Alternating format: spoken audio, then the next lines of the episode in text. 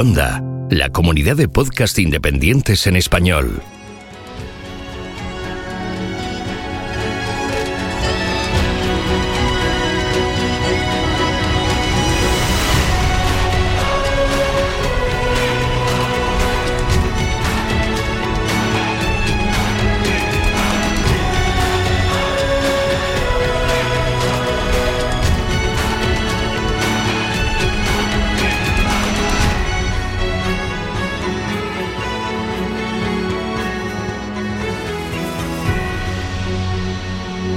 Bienvenido a GeoCastaway. ¿Qué tal, genófagos del mundo? Bienvenidos a GeoCastaway, el podcast de geología y ciencias de la Tierra. En Twitch estamos esta temporada. Vamos a estar emitiendo en Twitch. Estamos de pretemporada todavía. No puedo decir que es el primer episodio de la decimoquinta temporada. Creo que es la temporada 15 la que vamos a estrenar. Pero es que ha habido unos sucesos tan alucinantes y tan desastrosos, por desgracia, que, bueno, hemos creído que pues podríamos hacer como un especial un poco hablando de, de, estos temas, eh, principalmente del terremoto que hubo en Marruecos, en la zona de Marrakech, y después quizá vamos a hablar un poco también de Libia. Pero dejadme saludar al equipo. Tenemos a, a, tres del componente habitual y luego a la estrella invitada, como salen en las series. no pongas esa caradita. Eh, Oscar, una temporada más, ¿eh? Sí, aquí estamos con los mismos problemas de siempre. Pero sí, ya veo, ya veo. Y este año por Twitch, a ver si, no sé, se junta aquí más gente joven, se pasa por aquí, no sé. Oye, me, he comprado una luz de estas super guays, pero tiene poca estabilidad y estoy luchando con ella que se me, se me está cayendo. Sí, sí, se te ve bien, bien iluminado. También está Sara. ¿Qué tal? Hola, Sara. Hola. Bienvenida. Aquí con ganas de, aprender de, vosotros. Eh, ya hemos hecho algún episodio de pretemporada haciendo juegos por aquí, por Twitch. ¿eh? Hay que adaptarse a los nuevos tiempos. Pedro también está por aquí. ¿Qué tal? ¿Cómo estás? Muy bien, ya andamos. Hoy como no hay número de episodio, no, Oscar no va a tener problema. Estamos en pretemporada. temporada. Y también... cuando son especiales es un especialiabo o algo así, ¿no? Especialabo. o no, funciona. Bueno, creo que el humor sigue, en el mismo level. En el mismo nivel, ¿no? Level 1. Level 1. Venga, y la estrella invitada que decía que, que creo que no le gusta que le diga así. Está ahí Taisa, ¿qué tal? ¿Cómo estás? Bienvenida. Hola, ¿qué tal? Me parece que me, queda muy lejos lo de las estrellas, pero muchas gracias por invitarme. Bueno, es la, has visto que no le gusta, pero estás insistiendo. Eso es como feo, ¿eh, Carlas? No, es Seismo Waves. No lo digo porque ella es la que trata los temas de sismicidad y es la que nos puede aportar más información con el tema sísmico, que es con el que vamos a tratar ahora al principio. Seismo Wave, ¿lo he dicho bien? ¿En Twitter? ¿En las redes sociales? Sí. Así que, bueno, la podéis seguir. Ah, acaba de regresar de un congreso, así que le agradezco mucho que se haya conectado porque, pues bueno, siempre regresar de un congreso viene uno cansado, así que te agradezco mucho que, que te hayas pasado por aquí en esta primera primer programa formal de pretemporada. Imagínate cómo, cómo estamos ahora, que hacemos pretemporada y todo. Oye, Carlas, has dicho Twitter, pero ahora es X, ¿eh? No, no estás mucho... Sí, ya no se puede decir Twitter. Ya no, estás al día. Bueno, yo he visto en algún medio de comunicación que dicen la anteriormente llamada Twitter, o sea que ya lo alarga mucho esto, ¿eh? por no decir X sí, la plataforma anteriormente conocida como Twitter. Sí, sí. Yo lo, eso, es como, lo he oído Eso es lo que hacía Prince, ¿no? Que se hizo un churro y dijo que era anteriormente conocido como Prince. Allá en los años. Cierto. No sé, pero ahora tienes que decir, está en X, está en Blue Sky, está en Mastodon. Ya, pero antes se decía tuitear, hacer un tweet, retuitear, ¿y ahora cómo lo dices? Hacer un tut, eh, eh, un sky, no sé cómo se dice. No, no, un ex, hacer una ex, exear, eh, reexear. Es que hacer, hacer una ex suena muy chungo. Yo no por eso- quiero deciros nada. digo. Por eso te digo. En fin, Elon, que se te ha ido la castaña, Elon. Y estoy esperando tu batalla de wrestling, que no sé si os enterasteis, que, que Ah, sí. mi amigo Nos Mark, enteramos, pero no hicimos caso. mi amigo Mark Zuckerberg entrena, entrena ese juego tan violento de la Uf- UFC, creo que es. Y el tío entrena con, con jugadores estos de la UFC. Eso que se machacan ahí de verdad. Pues yo, Elon no se le ocurrió otra cosa que decir, bueno, cuando quieras, salió de Elon, ¿eh? El tío, además. Cuando quieras hacemos una batalla. Y el otro, vale, cuando quieras. Y todavía está esperando, ¿sabes? En A fin. ver, es que Elon no, es, no se le ve que se mueva mucho. O sea, no tiene cuerpo de moverse. Es que yo creo que le dije, no, le- no sabía que el otro eh, entrenaba con los de la UFC y alguno, al- alguien del community manager, oye, que, pero que, que Mark Zuckerberg, has visto, Eh, no te has pasado por Instagram. Claro, es que como no debes tener Instagram, porque Mark, Mark no está en X y el otro no está, o sea, no se, no están en sus plataformas, solo en, en las, o sea, no están en las del otro, solo en las suyas. Entonces no se entera el hombre. Total, total, ¿por qué estás hablando de Mark y de... Bueno, yo estoy poniendo aquí baza para que tú hables de Mastodon, que sé que quieres poner tu cuña aquí del Mastodon. No, no. ¿No? Vengamos a hablar de lo que hemos hablado. Hemos. Bueno, estoy poniendo las bromas a- al principio porque ahora vamos a hablar de temas demasiado serios porque ha habido, pues no sé, la fecha que estamos hoy, creo que ya van 2.500 muertos en, en, Marruecos. Y esto lo vamos a transmitir en Twitch, se va a colgar a YouTube y va a ser en formato podcast también. Así que vamos a intentar, a pesar de que vamos a compartir algunas pantallas, cosa que pues, pues os animo a los directos que os paséis, así podéis ver eh, las pantallas que vamos compartiendo. Pero bueno, vamos a intentar describir eh, lo máximo posible lo que, lo que vayamos comentando. Si queréis, dejadme solo los datos, los datos objetivos de- del terremoto, del sismo que hubo en Marruecos, que fue de magnitud 6.8. Ocurrió el 8 de septiembre del 2023, como a las 11 más o menos, hora, bueno, aquí es hora UTC, eh, eso, pero allí eran la, la tarde, si no recuerdo mal. Eh, y aquí No, creo que era la hora local. A las 11 de la noche de allí, creo. ¿Sí? ¿UTC cuál Sí. es? Universal Time. Ah, bueno, entonces si es la Universal Time debe ser con la de... Con la de... Sí, sí, allá fue, que era de noche. Universal Time, tiempo universal coordinado. Es el sistema de tiempo utilizado por muchos estándares, pero, pero ¿qué lleva? ¿La hora de dónde esta gente? UTC es 5 horas adelantado a la hora de Nueva York. Bueno, es la de como la de Greenwich debe ser. ¿No? Hora de Greenwich. Si no, me pegáis por el chat.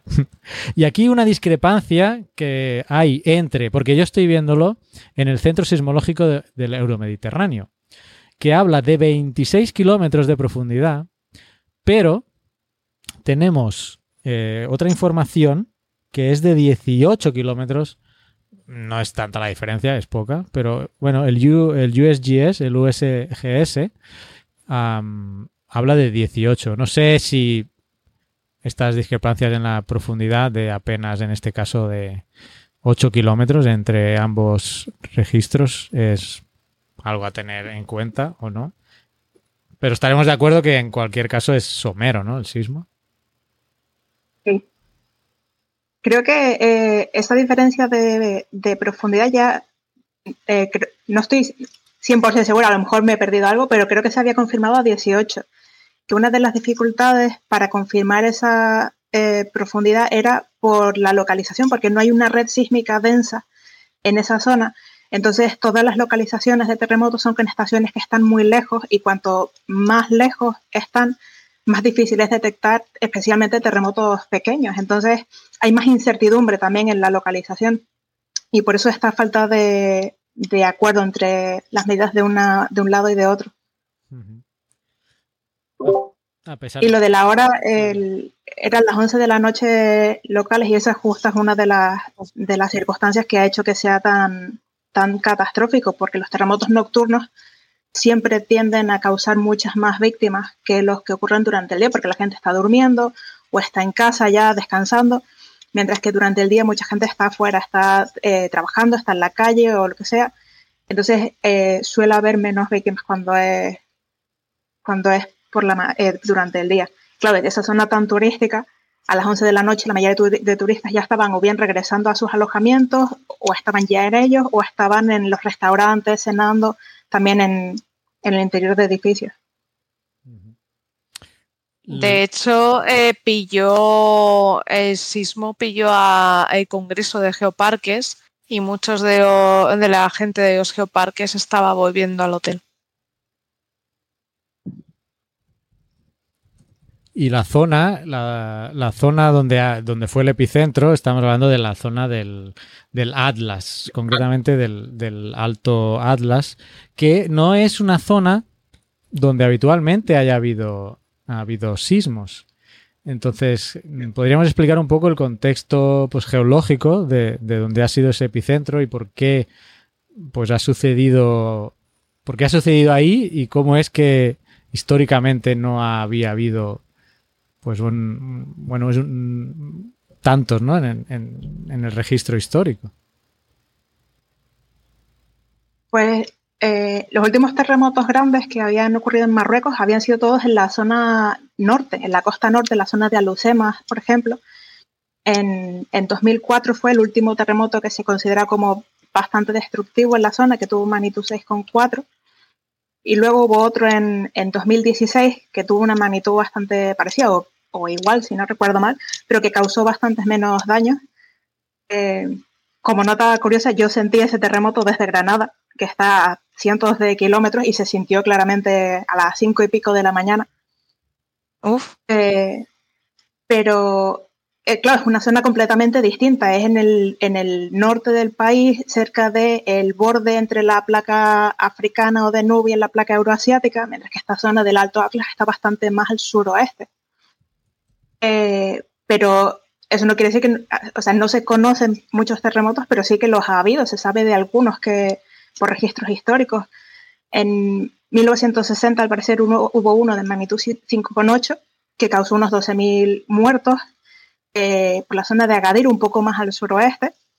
En, ah, y, leyendo sobre esto, descubrí que unos días, bueno, un, un, par de semanas después del terremoto de Lisboa de 1755, hubo otro que eh, también en, en, esa zona de Marruecos afectó principalmente a, a la zona de Meknes y Fez, que se, se, piensa que tuvo una, magnitud bastante parecida al que ha ocurrido la semana pasada y también dejó más de 15.000 muertos, que inicialmente se, se confundió en algunos registros históricos o bien con el propio terremoto de Lisboa o con alguna de sus réplicas, pero en realidad no tuvo nada que ver, fue bastante más al sur.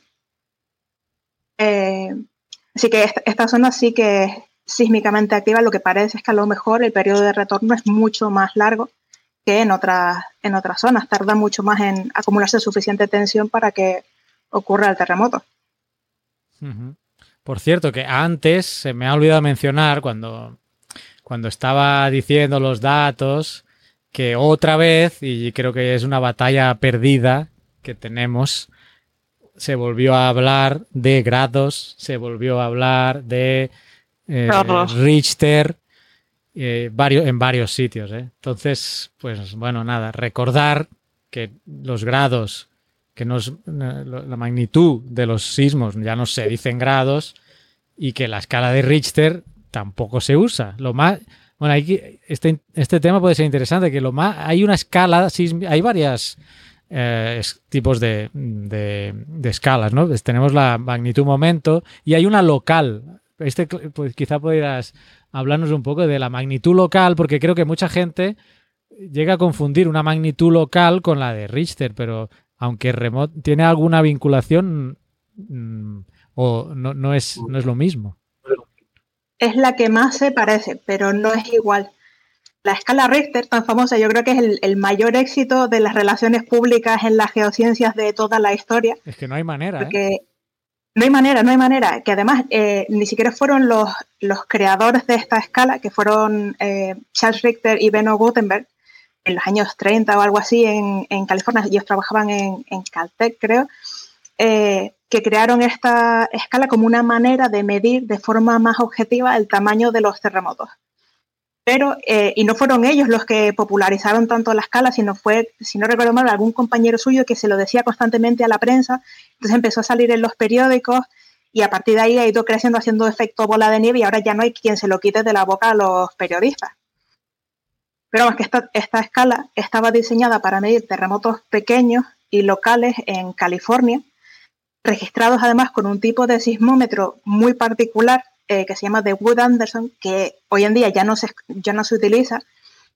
Y el problema que tiene a la escala, bueno, ya en, aquella, ya en aquella época tenía el problema, hoy en día es peor incluso, es que no podían medir todas las frecuencias de las vibraciones eh, sísmicas y que eh, infravaloraban los terremotos grandes. Es decir, si tenía un terremoto muy grande, eh, se quedaba completamente cortado y no había manera de, de verlo. Como la aguja aquella que va en el papel, ¿no? Si era muy grande, pues, Sí, eh, exacto. se llegaba al- y salía todo plano arriba, ¿no? Sí, exacto. Y tampoco funcionaba muy bien si el terremoto estaba muy lejos. Entonces, Ah. eh, tenemos aquí un montón de razones por las que esta escala ya no se utiliza. Ni ese, eh, ni ese instrumento se utiliza ya y una escala que no sirve para terremotos grandes o para terremotos lejanos, pues tampoco nos, nos interesa. Hoy en día, como, como bien dijiste, hay un montón de escalas de magnitud diferentes. Está la escala de magnitud local, la magnitud momento, hay una que se calcula usando las ondas superficiales, hay un montón de escalas. Eh, y ca- prácticamente ninguna de ellas, el- o sea, o ninguna es la escala Richter. La magnitud local es la más parecida, pero tampoco es exactamente igual porque, claro, sirve para terremotos grandes, para terremotos lejanos, para eh, señales medidas con otro tipo de instrumentos y demás. Pero la, eh, a nivel global, la escala que se utiliza más frecuentemente y que le suelen reportar en los boletines sísmicos es la escala de magnitud momento porque las, otras escalas casi todas están, eh, están eh, calculadas en base a la amplitud de las ondas. Es decir, no te dan una información tan directa sobre la física o sobre el origen del terremoto, mientras que la escala de magnitud momento está basada en el momento sísmico que nos dice la cantidad de energía que ha sido necesaria para producir las ondas que se han registrado en los instrumentos y eh, nos vale, y también tiene en cuenta la longitud, área y profundidad de la falla que se rompe, las propiedades de la roca por la que viajan esas ondas, tiene en cuenta un montón de propiedades físicas y mecánicas del terremoto, lo cual nos da, y no solo la amplitud, nos da una información mucho más valiosa y mucho más detallada sobre el terremoto en sí, por eso es la que se, se utiliza más. Pero tiene un problema, que es que para terremotos pequeñitos es difícil calcularla, por eso muchos observatorios locales dan la magnitud local en lugar de dar la, la magnitud momento. Pero vamos, que no, ni es- escala Richter, no, y grados tampoco. Y Ita, cuando dan una magnitud local, por ejemplo, en un sismo de 3.4 en la península ibérica, ¿lo puedo asociar a que eso debe ser equivalente a un 3.4 de magnitud momento o no tiene una equivalencia directa? No es exactamente igual. El, el IGN creo que eh, da la magnitud MBLG, eh, que no es, eh, y no, es, no es equivalente. Hay ecuaciones que permiten convertir una magnitud en otra, eh, pero directamente no puedes decir que sea el mismo valor. Y hay otra confusión que, yo creo que esta pasa bastante menos, pero a veces se le se mezcla la intensidad con la magnitud. También. Esta es más rara, ¿eh? Que pase. Esta es más rara. Pero, pero bueno, también pasa a veces. Entonces también está bien recordar que la magnitud, digamos, es la propia energía que se genera en el sismo, es una energía y es objetiva mm, tanto en el punto donde ha sido el epicentro como en la otra parte del mundo. Esa, esa magnitud es la que es. Y a veces hablan de. se las asocian a bombas atómicas, ¿no? Igual que las dimensiones, mucha gente habla de campos de fútbol para, para pues, hacerlo más asequible a la, gente, ¿no? Cuando hablan de di- dimensiones, estos son 14 campos de fútbol. Pues en los sismos se suele decir, pues estos son tantas bombas atómicas. Y, y la intensidad eh, va asociada a la percepción o los daños que, que causa esa- ese sismo, que obviamente serán mayores cuanto más cerca del, del, del epicentro, ¿no? Pero ya no, es, ya no es algo objetivo, porque ahí, ahí es interesante, porque incluso la intensidad, y ahí me corriges tú, la intensidad, dependiendo de qué tan vulnerable sea una comunidad, también varía. Porque en Japón, el mismo sismo, eh, a la misma distancia y con la misma percepción de la gente, va a causar menos daños. Entonces la intensidad ahí también va, ahí sí varía. Sí, sí, exacto. Eh, la intensidad está relacionada con cómo las personas sienten la sacudida y también con los daños que produce. Por lo que, efectivamente, si estás en Chile o en Japón en un edificio sismo resistente y hay un terremoto de magnitud 7 o 6 y medio o lo que sea, eh, no, vas a no va a tener el mismo efecto, ni lo vas a sentir igual, ni va a causar los mismos daños que, por desgracia, lo que ha ocurrido en Marruecos o eh, en febrero de este año en, Turquía. Me acuerdo mucho de la analogía que dijo Oscar en, creo que fue en el programa de febrero de, de que la intensidad y la magnitud él lo comparaba con cuando estamos malos y tenemos fiebre, que la magnitud es la lectura del termómetro y la intensidad es cómo nos sentimos nosotros. Me parece una, analogía estupenda porque dos personas eh, diferentes pueden tener una temperatura basal de su cuerpo que sea diferente y a lo mejor una persona con 37 y medio ya se encuentra fatal y para otra persona 37 y medio es normal. Eh, sería un, equivalente también. Sí, sí, yo soy de los que con 37 y medio estoy hecho un, pañuelo ahí, tío. Por eso en las aplicaciones del teléfono de estas de, sismos hay una parte, bueno, al menos la del Mediterráneo que comentaba antes, que tiene una app, y en la del USGS también, tiene una opción de ¿lo has sentido? Y entonces te va preguntando, te va preguntando, bueno, en tu caso, eh, ¿lo has sentido tú? Sí. ¿Se han movido los cuadros? ¿Se han caído los cuadros? ¿Se han habido grietas? ¿Se han, mm, se han caído se han roto cosas, etcétera, ¿no? Y hay una gradación. Te ha caído el Vera, ¿no? Sí, incluso con dibujitos. Eh, está con dibujos en, el del Mediterráneo. Entonces ahí hace una interpretación de esa intensidad en función de, la percepción o de las consecuencias o los si daños. te cae el Straler también es más intensidad, ¿no? Si cae qué, perdón? El Straler, ¿no? Los libros Ah, coño. Bueno, sí. No me pillabas el primero con el Vera, digo, voy a probar con el Straler. No, ya el Vera ya sé cuál es. Y si te caen los Custodio, que por cierto, falleció Emilio Custodio. Sí, es verdad comentamos por el canal, pero no, no lo hemos dicho. Bueno. Y algo, di algo, Sara, que quieres decir algo. Sí, Sara está hablando, pero no se le oye. Que estás muteada. Es que están diciendo por el chat que a, Oscar se le oye muy bajito. Ah, sí, a mí se oye bajito, vaya. Sí, súbete el volumen del, de micro, porfa. ¿Qué? Esa es mi canción. Hola, hola. Ah, ¿Se me ve mejor o no? un poquito más, un puntito. En, realidad han dicho, el chico de verde que está arriba en el medio tiene el micro. Se le oye bajito. Pues no sé. ahora vas a saturar. Ahora sí, ahora perfecto, ahora perfecto. Pudiera ser que no te hubieras acercado lo suficiente. Eso mm, podía. Bueno, he, subido un poquito el volumen de la radio. Venga, va. Ahora va a decir que se te oye. Ahora sí. Sara iba a decir algo. Ahora perfecto. No, no, era eso, iba a avisar a ah, Oscar. Vale, yo ya había hecho la comunicación interna por Telegram, ¿eh? pero como se lo he ah, hecho por Telegram. Pero bueno, igual gracias a Alex por estar pendiente. Iba, iba a decir que en la aplicación del IGN de terremotos, que es muy recomendable, puedes, eh, si sientes un terremoto, puedes eh, marcar y decir eh, qué has sentido. Y diría que algunos dispositivos, perdón, incluso detectan el movimiento de tu móvil. No sé si era la aplicación de GSM, SC, GMSC es, eh, EMSC, perdón, que, que creo que utilizaba el acelerómetro de tu dispositivo para validar si había ya un indicio de terremoto en esa zona. Y entonces te, mandan una alerta, una alerta de estas que os tiene fascinados ahora allí, que todo el mundo está hablando, porque en España están enviando alerta de protección civil a todo el mundo. Pues es curioso, porque, antes hablábamos, no sé si estábamos en directo, creo que no, de los precursores de un sismo. Y no se puede predecir la consecución de un, de un sismo aunque, estaba comentando que hay gente que quiere vincular las emisiones de radón con eso, pero bueno, no se ha llegado a nada. Las hormigas no, las hormigas no dicen nada sismo todavía. No, lo que quería decir es que un sismo, desde que se produce hasta, que llega a un cierto lugar, tiene que viajar a través del, del espacio-tiempo, o sea, de las rocas. El metro va con y es posible, es posible que esos segundos que pudieras pasar entre que se sucede el sismo hasta que Son llega de un vital importancia, ¿no? Tienes que Hombre, pues puedes. eh, El sismo se detecta ipso facto, instantáneo. Ahí se emite Eso la en alerta. Japón.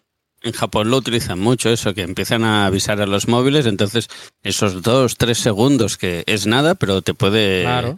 cambiar la vida porque te puedes meter eh, en un sitio Debajo de la cama. seguro. Eh, en el terremoto de 2011, el de Tohoku de Japón, eh, me parece recordar que la gente de Japón tuvo, de Japón, de, de Tokio, tuvo casi un minuto de alerta. Eh, claro, eh, pero aunque tengas 15 segundos o, 5, si eres un cirujano y estás en el hospital haciendo una cirugía, te da tiempo a levantar las manos y sacar el bisturí del interior del paciente. O si es- estás conduciendo un tren, te da tiempo a frenar, o estás en la carretera, te da tiempo a frenar también. Y claro, aunque sean unos pocos segundos, ayuda muchísimo a, a limitar los daños que, que causa. Pero no es lo mismo que predecir un terremoto. Exacto. No se puede predecir, pero como mínimo podemos alertar, ¿no? Podemos hacer una alerta temprana, ¿no? Que se dice, sistemas de alerta temprana para, para tomar decisiones de estas en muy poco tiempo, porque te pueden ayudar a reducir, a, a reducir tu vulnerabilidad. Se está trabajando en... en, eh, hay mucha gente trabajando en modelos de pronóstico de terremotos, que no es lo mismo que predicción. Sería como los pronósticos meteorológicos que te dan una probabilidad de que en X días pueda haber un terremoto de magnitud X en, en la zona, en, en cada zona en la que estás, pero ah, les queda todavía trabajillo. Eh, de hecho, yo estoy trabajando con gente que trabaja en, en esos temas ahora mismo. Eh, pero que lo más parecido que vamos a tener eh, probablemente en mucho, mucho tiempo eh, sean modelos de estilo de los eh, modelos meteorológicos. No vamos a tener una predicción, porque una predicción, que es algo que mucha gente no tiene en cuenta, sobre todo estos supuestos gurús cantamañanas que eh, pululan por redes sociales que dicen que predicen los terremotos. Una predicción es decir, tal día, a tal hora, en tal sitio va a haber un terremoto de magnitud X. Eso, y, y lo que ellos dan no es una predicción, porque te ponen un mapa de una zona enorme, normalmente una zona muy sísmicamente activa, y dicen, en los próximos siete días va a haber terremotos en esta zona. Mm, ¡Qué sorpresa! Ujú. Que seguro que han salido entonces, muchos eh, ahora ahí. De Ese este de de Marruecos supuestamente lo había, lo había predecido, el, el mismo que el de Turquía. Al mismo. Guau. El mismo, sí, en, en realidad él apuntó a la zona de la falla de Azores-Gibraltar, que está más al norte, pero como está suficientemente cerca y más o menos cuadra con la ventana de tiempo que dio, pues claro, ya había mucha gente diciendo que lo había clavado y demás. Ver, Madre si- mía. Si no tenemos clara la profundidad, también cuando predices te puedes desviar un poquito. o sea que- Déjame, que esto, yo- somos nuevos en esto del Twitch. eh, Déjame saludar a Sianaz, que se acaba de, digamos, de seguirnos a nosotros. Así que gracias por seguirnos. eh, estoy aprendiendo. Digo yo porque soy el que estoy aquí Gracias. manejando la emisión, pero ha salido ya un mensajito aquí. Gracias por, por el follow. Y también eh, nos ha enviado una- un link a una página que dice How Android Earthquake Alerts System Works. Y bueno, habría que leerlo, pero que dice que hay un, ya hay un sistema de alertas de Android. Android lo tiene. Esto, a lo mejor lo que comentabas tú, Oscar, puede estar relacionado con, con esto. Eh, dice que en California, Washington y, Ore- y Oregon ya han hecho un partner, o sea, han hecho una asociación con Shake Alert, marca registrada, dice aquí. No sé si ahí tal le suena esto. Para distribuir las alertas del sistema, o sea, bueno, de como un. Bueno, y claro, y además en la zona de California, con toda la falla de San Andrés, ahí todo el tema sísmico. Pero dejadme compar- comparto. A ver, Dale. aquí Y, está. y también te comparte la pantalla. Eh, esto que decías de los, los modelos de predicción de terremotos, un poco como cuando nos cantan el tiempo, ¿no? Que nos dicen hay previsión de lluvias en esta zona y luego lo aciertan más o menos, pero te, te pone una situación. En este caso, que se está trabajando? Por ejemplo, en la falla de Chile hay un bloqueo en la zona superior que a través de GPS estamos viendo que no se mueve lo que debería y estamos asumiendo que se está acumulando energía y puede petar en, en, en cinco años, por decir algo así. Estaríamos hablando de cosas así. Eh, pues creo que son un poco más complejos porque también tienen en cuenta la sismicidad que ha ido ocurriendo. Eh, calculan los esfuerzos que se han ido acumulando. Si hay un sistema de fallas, pues intenta tener en cuenta pues, las distintas fallas que hay, las características de cada una y esto. Eh, son, son modelos matemáticamente bastante complejos porque tienen que tener en cuenta muchas variables. Además, no te sabría dar los detalles específicos porque justo yo trabajo con gente que trabaja en eso, pero no trabajo yo justo en eso.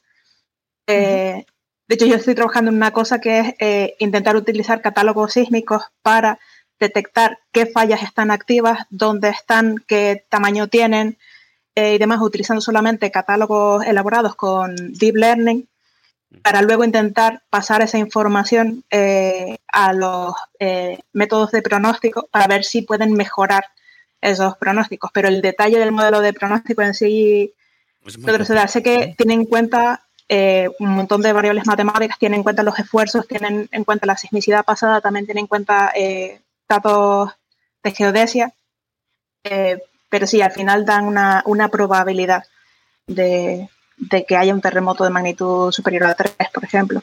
¿Y el tiempo en que se basa esa probabilidad? ¿Sabes de qué escala de magnitud, de qué escala de tiempo estamos hablando? ¿De eh, en los próximos meses, en los próximos años, en los próximos décadas?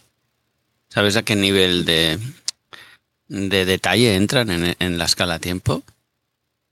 Eh, Creo que puedes elaborarlos a distintas escalas. No creo que puedas elaborar algo a muy, muy corta escala de días o, la, una semana. No será más a más largo plazo. Eh, pero creo que es, ajustable, eh, dependiendo de los datos que tengas en cuenta.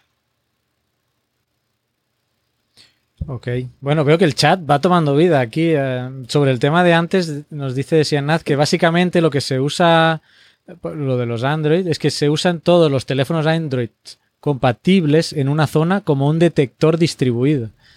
Eh, que usan lo del acelerómetro que debes ah, decir tú. Me suena haber comentado esto hace bastante tiempo. ¿eh? ¿No te suena, tío, Oscar, comentar algo parecido? Sí. sí. por eso lo he dicho, porque creo que lo hablamos hace mogollón. Sí, sí, hace tiempo. Muy bien, gracias a todos los que estáis por el chat. Mm, no sé si vais a comentar algo más. Antes de empezar a, bueno, de seguir hablando, una pregunta que quizá Pedro en eso nos puede ayudar. Le hago un atraco, no sé si es, es legítimo. Como he entrado tarde, no, no sé si, si es un, campo de su estudio, ¿no? Eh, la zona del Atlas, tenemos una montaña ya en, en, esa zona de África. Estamos muy acostumbrados a que las montañas están en, en límites de placa. Pero allí eh, técnicamente no es un límite como tal. Entonces, ¿sabes el por qué están esas montañas allá y qué tipo de relación pueden tener con esos esfuerzos? ¿O por qué en esa zona hay unos esfuerzos que generan unas montañas? Eh, a ver, esa zona eh, tiene deformación, eso es, eso es evidente, ¿no? porque hay, un, hay una aproximación de dos, de dos masas. ¿no?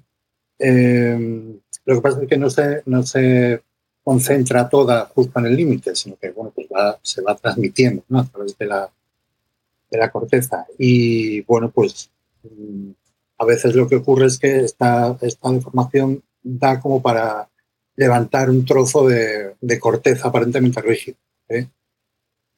que son lo que se llaman bueno, cadenas intraplaca, ¿no? una cosa así. Y esto ocurre mm, en España, tenemos el sistema central, es un ejemplo clásico, ¿no? De, de, un, de un, una porción de corteza que ha sido espachurrada y levantada hacia arriba. ¿no? los tectónicos lo llaman una flor positiva, ¿no? es un nombre muy bonito, parte de flor pues, positiva. Y bueno, posiblemente tiene pinta de ser el Atlas algo parecido a esto, ¿no? Oye, perdona que te corte. ¿Existe la, la, flor negativa o no? Eh, claro, cuando tienes extensión, pues eso se cae. ¿eh? Claro. Sí. Por eso la otra es positiva. ¿eh? Porque entonces, Pero entonces, pues la, negativa podría ser como la fosa de las Marianas, por ejemplo. Bueno, es que Como hay unas... Mm, No tanto, no tanto. no tanto, No. ¿no? No tan exagerado. No, porque las Marianas No, también estás- en un límite de. ¿No? Lo digo bien, ¿no? Claro, estás en un límite que se está separando. Pues estás Sí, en una pero- zona de límite. Estamos hablando con, dentro de placa, ¿no? Que está. Mm, ¿O no? Bueno, o no, sí. A ver, entre, entre, o sea, dentro de una placa puede haber extensión. La extensión pues genera un hueco. ¿eh? Pues eh, se puede generar un, pues es una caída de material. ¿eh? También en, en forma como de, como de embudo o como de cáliz de flor, ¿no? Entonces, bueno, pues, pues eso. Eh, el caso es que, mm, pues esta zona, yo no la conozco con mucho detalle, pero sé que hay rocas eh, de basamento, rocas paleozoicas antiguas, eh, incluso más antiguas que, que paleozoico, porque a medida que vamos hacia el sur nos vamos acercando a materiales mucho más antiguos. ¿no? Pero en este caso, pues deben ser variscos, 400 y pico millones de años, 390. El varisco es un, un evento orogénico bastante dilatado en el tiempo, pero vamos, digamos que entre, vamos a decir, 390 y 300, una cosa así, ¿eh? millones de años. Y pues ese basamento es un, digamos, es un bloque rígido, ¿no? Y, y- y está ahí en una zona pues, que está siendo empujado hacia arriba. Y entonces lo que ocurrió durante, durante cuando empezó ese movimiento hacia arriba de, de África, pues eh, hubo, hubo mm, antiguos fragmentos de corteza varisca que pues, se fueron para arriba. ¿eh? Uno es el sistema central y otro es el látigo. vale, O o sea bueno, que estaría más asociado a la orogenia varisca que no a la orogenia alpina en este caso. No, eh, a ver, eh, las rocas son variscas, pero el levantamiento es alpino. Alpina, vale. Es el leva- levantamiento alpino, sí, bueno, un, una, un, un rejuvenecimiento ¿no? de, la, de la deformación, digamos. Y bueno, eso se ve muy bien en el sistema central, donde clásicamente se hablaba de un sistema de Horst y Graben, que bueno, no, no tenía mucho sentido, y que últimamente ya se ha demostrado que se ven, se ven materiales del, del basamento, ¿eh? pizarra, rocas metamórficas, encima de rocas que son sedimentarias, terciarias, que no tienen eh, mucha, mucha entidad, ¿no? que se ve que son muy jóvenes.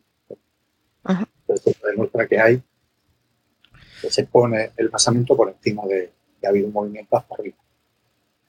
También se llama pop-up, Pop-up. una roca pop-up.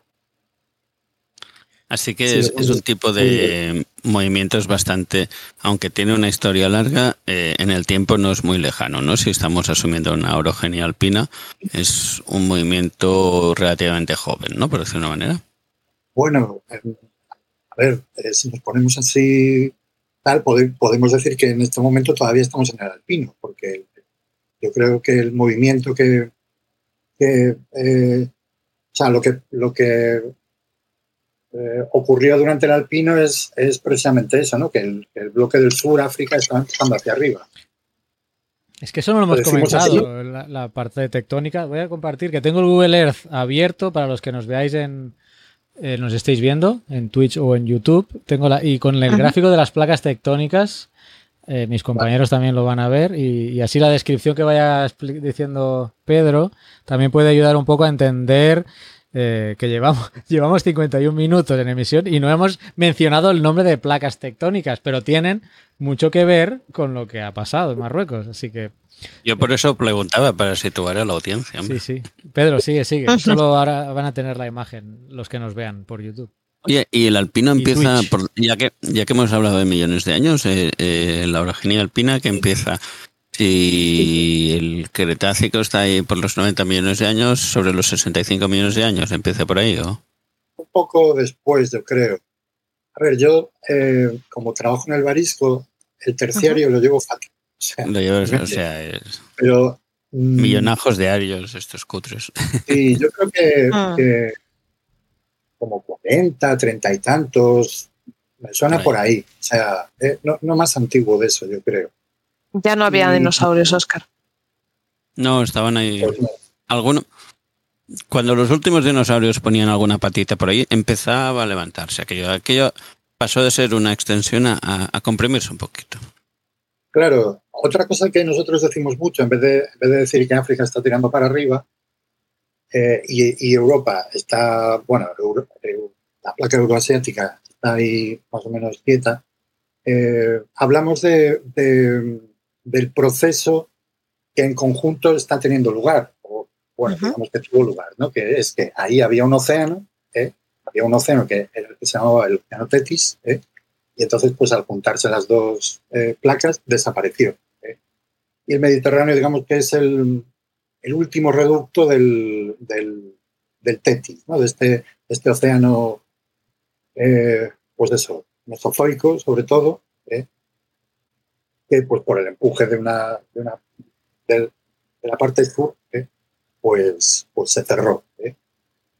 Eso eh, es muy chulo pero desde el punto de vista metamórfico. Claro, es un orógeno joven donde las rocas están bien preservadas frente a lo que yo conozco del, del barisco. Y entonces se ven secciones eh, uh -huh. maravillosas de rocas que estaban ahí. Yo estuve en el campo en, viendo una ofiolita, un resto de ese antiguo océano, eh, que era reciente, que era del, vamos, del alpino, y es que se veía todo, o sea, se veían las piloulabas perfectamente, o sea, se veían los, los enjambres de diques, se veían los gabros, se veía el manto, o sea, estaba todo ahí perfectamente, era increíble. Frente a las ofiolitas, ese océano que se cerró durante el Barisco, que está fatal, es poco. Que no se ve. Creo que Sara quiere decir algo de ofiolitas. ¿no? Esa zona de la que hablas es eh, la playa de Espasante, en Cabo Ortegal. Eh, no, eso, a ver, esa es la varisca, ¿vale? Sí. Yo, lo que, sí, lo que yo estaba contando era la descripción de, de, una ofiolita, pero más joven, relacionada con este cierre del, del Tetis, ah, ¿no? que, que vale. viste una vez que estuve en, en Albany. ¿eh? Wow. Y, y, bueno, pues, pues eso, que está ahí, hay trocitos del océano pinchados ¿eh? encima de las montañas, pues eran parte de la corteza oceánica. Y, y, bueno, pues queda el Mediterráneo, pero le queda, desde el punto de vista geológico, no le queda mucho, porque eso se va a hacer. Quedan, ¿no? Va a volver a secar y todo eso. Y, y, bueno, pues este terremoto simplemente es eso, esa, ese empuje eh, que en un momento dado pues ha, ha saltado. Eh. Encontrado ahí con algún tipo de, de historia ya, ya no he podido contar. Otra cosa con respecto dale, dale. Al, a la profundidad, ¿no? porque hablamos de, de, terremoto somero, profundo. Claro, ¿cuánto es somero y cuánto es profundo? Porque 26 kilómetros, hombre, ¿eh? ándatelos, o sea, son, son unos cuantos. Ah. Entonces, ¿de qué magnitudes estamos hablando? ¿No? Pues, a ver, una corteza continental normal, ¿eh? sin, sin estar eh, afectada por ningún tipo de, de, cosa, pues tiene unos 45 kilómetros de profundidad. Luego ya a partir de ahí es el mar. ¿vale? Entonces, en, en, por ejemplo, en una zona de subducción donde lo que tienes es una placa que se va metiendo hacia abajo ¿eh? y profundiza muchísimo, pues ahí tienes terremotos a 70 kilómetros, ya a profundidades que son eh, importantes. ¿no? Entonces, bueno, pues 26, aunque pueda parecer que es mucho, realmente pues es una corteza eh, superior media. Uh -huh. En esta zona, además, eh, al haber un orógeno, lo que ocurre cuando tú espachurras un, una roca no es por lo que vaya para arriba, sino que va para abajo también. ¿no? Entonces, pues ahí la corteza a lo mejor está un poco más engrosada, cuanto más. Bueno, que que 26 es, es más o menos. Es poquito. Sí, el otro día eh, me acuerdo que estuvimos hablando en el canal de Telegram de Geocastaway que había habido un terremoto, no sé si era a 400 ¿Sí? o por ahí, por ahí, que entiendo que debe ser cuando a veces la corteza se va muy para abajo, ¿no? Cuando sí. subduce y quedan aquellos trozos que van para abajo, para abajo, en algún momento de hacer catacrack. Y eso es lo que sentimos, ¿no? yo creo que es la capa D, ¿no? A esa, esa profundidad, no sé cómo, Creo que no llega, no es, esa es una de las zonas de transición en el manto. Eh, hay, hay terremotos hasta 600 kilómetros de profundidad y por lo que recuerdo estaban asociados a transiciones de fase de minerales en la placa que está bajando eh, de perosquita, post-perosquita o algo así. Yo de, de, petrología y de minerales y eso no sé casi nada, pero me suena que era una, es una transición de, de minerales por la presión y la temperatura en la que está esa placa que baja. Eh, pero esa es más o menos la, la, zona más profunda en la que hay terremotos ya más abajo, más cerca del límite entre el manto y el núcleo, ahí ya no hay, que yo sepa, no me suena haber visto nunca un terremoto a 2.900 kilómetros de profundidad. Mover todo eso, ¿no? que se está muy abajo. No te preocupes que tú no, tienes, no sabes de Petro y nosotros tampoco. El único que sabe de Petro aquí es Pedro. ¿eh? Bueno, yo, a ver, lo mío. No, sí, lo que dices es muy, es muy curioso. A mí me, me llamó mucho la atención cuando lo descubrí, ¿no? En, eh, en, un momento dado de mi carrera, de repente yo tenía la idea de que el manto era todo livino. punto. ¿eh? Sí, te hablaban, no, es que tiene estructura de tipo pereustita. ¿eh? Y tú, vale, no livino con estructura de tipo pereustita. No livino. ¿eh? Pero, claro, un mineral que tiene dos minerales que tienen la misma composición pero estructura diferente no son el mismo mineral, son polimorfos. ¿no? Y, entonces, pues bueno. Y efectivamente lo que ocurre es que, claro, la, esa estructura mineral que a cierta profundidad puede ser estable, o aumentas la presión, pues, pues se comprime. Se va comprimiendo poco a poco. Y esos son los nombres de perustita y por, por perustita y luego otro mineral también que, del que se habla también mucho, que es la britmanita, que es un mineral que aparece a muchísima, muchísima presión. Y que hasta ahora eh, solo se había encontrado en meteoritos. Y, pero hace poco, bueno, hace unos años, eh, alguien encontró en unas inclusiones en diamante, eh, eh, britmanita. Y bueno, pues fue la primera muestra terrestre de britmanita, que es muy curioso porque debe ser el mineral más abundante de la Tierra. Ocupa prácticamente, vamos, gran cantidad del manto. Porque está un poco escondido, ¿no? Está un poco para abajo. Sí, está un poco escondido. Muy para abajo.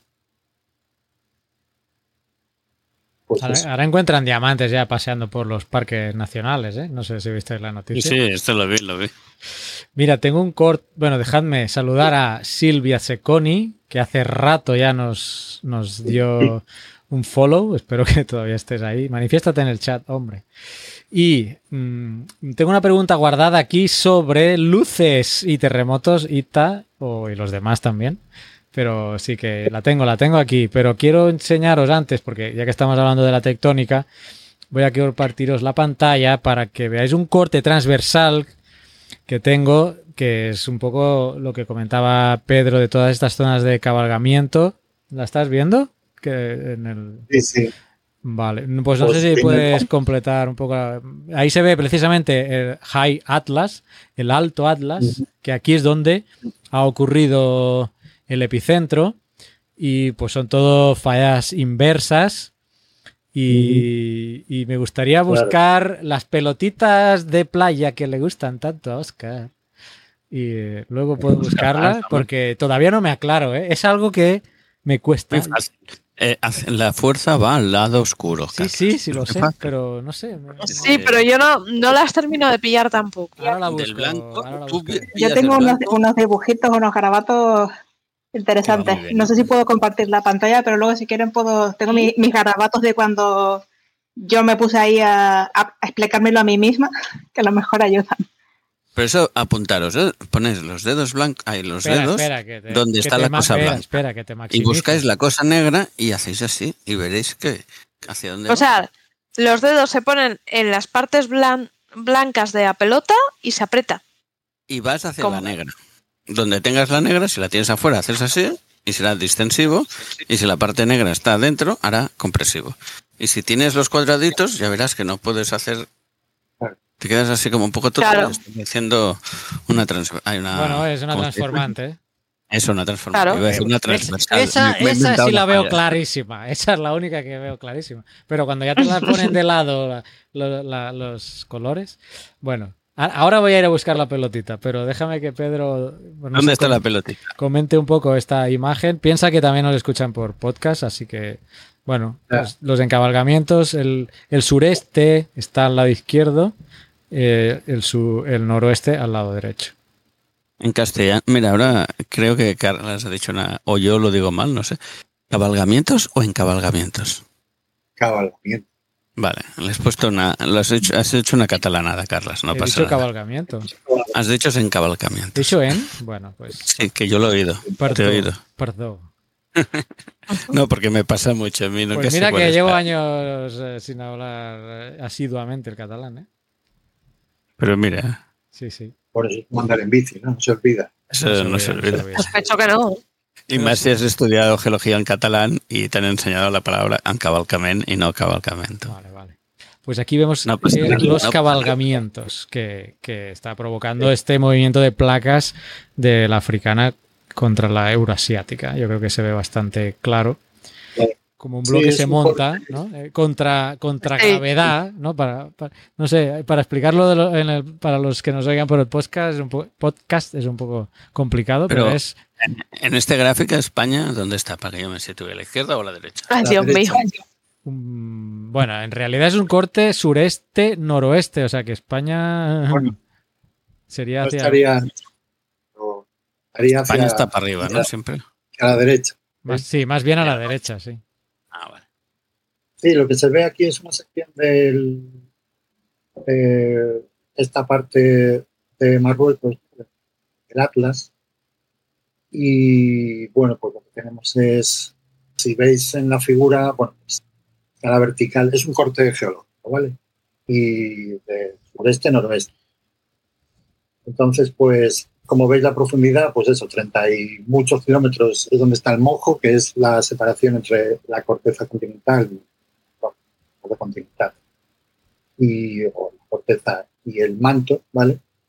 Y luego, bueno, pues eh, vemos que la parte inferior de la corteza es el corresponde al cratón de África eh, Occidental, West African Craton, que es una unidad muy famosa en la península porque la tenemos al lado y portó muchos sedimentos y eso sabemos que vienen de ahí por las edades que salen ahí. Y luego, bueno, pues vemos eh, pues unas flores positivas, vemos dos, por lo menos dos grandes, o bueno, tres, podría decir, tres grandes eh, cabalgamientos. Nenúfares ahí apareciendo, ¿no? Me gusta Sí, eso de, como- de las flores. Ah, Sí, sí, sí, sí. Se ven como nenúfares. Claro. Pues esos cabalgamientos van así, ¿vale? Hacia, o sea, lo que está ocurriendo es que África está metiendo debajo de, de Europa, exactamente, pero vamos, está teniendo la intención de hacer eso. Y, y bueno, pues se ve que además de, de este movimiento, pues para acomodar la deformación se forman otros cabalgamientos menores ¿eh? A partir de un cabalgamiento principal. ¿eh? Y luego una cosa también que llama mucho la atención son otros cabalgamientos que se llaman retrocabalgamientos, ¿eh? que son también eh, versos, ¿eh? pero que van hacia el otro, como antitético. Y, eso es lo que le da, pues, forma de flor, de flor positiva. Y hay dos grandes conjuntos que serían el Alto Atlas y el Atlas Medio. Y luego ya, pues, eh, tenemos las unidades del Riff externas, que supongo que serán estoicos o algo así. Y eso, lo que vemos es eh, rocas más antiguas hacia el sureste ¿eh? y las rocas van siendo cada vez más jóvenes hacia el Y podemos entender eso, ¿no? Que son como unidades muy grandes y luego tenemos muchos, muchas fallas pequeñitas que acomodan el movimiento Que de la gran cortando. unidad, ¿no? Y que en el Sí, fondo lo que son es, eh, cuando mueves algo, eh, el resto alrededor se, se tiene que aco- acomodar un poquito. Y una pregunta, manera. ¿hay una zona que el mojo lo tenemos cortado? Sí. ¿Eso quiere decir que hay una zona de subducción como tal? Bueno, digamos que, que puede haber. proto, o sea, porque realmente, a ver, para tener una zona de subducción lo que necesitas es Pero ahí no se Un- hunde nada, o sea, ¿no? Porque aquí, aquí todo es eso, compresivo. aquí. Sí, pero bueno, eh, Pero cuando, cuando aprietas hundes, Carlos. sí, abajo. pero mira, si tú tienes el, el cabalgamiento, ¿eh? Claro, yo veo ahí que pero esto baja. Pero el otro eh, bloque de muro está bajando, relativamente. Sí, sí, si vamos, juntáis dos eh, manos y apretáis una contra ella, uno de los dedos pasan por debajo del otro, ¿no? Una subduce y la otra se Uno va para arriba y otro va para abajo. Y bueno, claro, a ver, para que haya un, un- una zona de subducción tiene que haber corteza oceánica bajo corteza oceánica o corteza continua. Lo que tenemos es eh, deformación intraplaca, realmente. O sea, no, no hay una subducción, pero hay, digamos, el, el- la El tectónica inicio de lo que está- podría ser, ¿no? eh, reflejada ahí. Eh, que si en algún momento dado, eh, o bueno. De hecho, ven- de hecho, hay un interrogante ahí en el gráfico que cuando, Eh, no, pongo, cuando se pone un interrogante en un mapa es que... Bueno, iba a decir una palabra. No tengo ni idea es de lo que pasa ahí, pero- Bueno, sí, yo iba a poner otra palabra en medio, pero efectivamente, no tenéis ni idea. es el O no hay ya, suficientes datos para interpretar, pero hacen una suposición. No hay datos, no hay datos. Bueno, Hombre, debe ser una zona complicada de entender. Sí.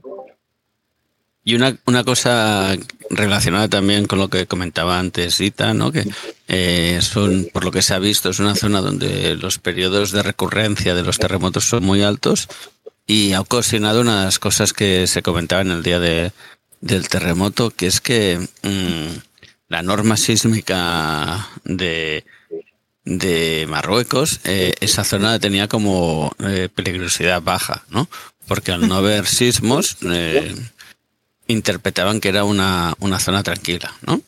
No haber un histórico de sismos registrados, la estadística sobre la que se basa todo el tema de los riesgos y bla, bla, asumió que esa zona no, no era sísmicamente activa cuando en realidad sí, ¿no?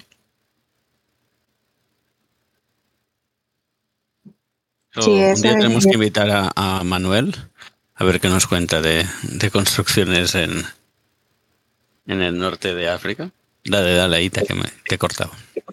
No, iba a decir que esa es la razón principal por la que el terremoto ha sido tan destructivo, porque las construcciones no estaban preparadas.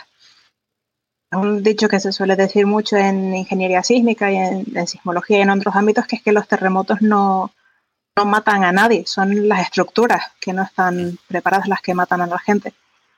Y entonces eso es responsabilidad de, de las autoridades locales y, y un poco de todos el asegurarnos que en las zonas donde hay riesgo sísmico, hay que ponerse en el peor de los escenarios, mirar siempre cuál es el peor caso posible y planear para eso.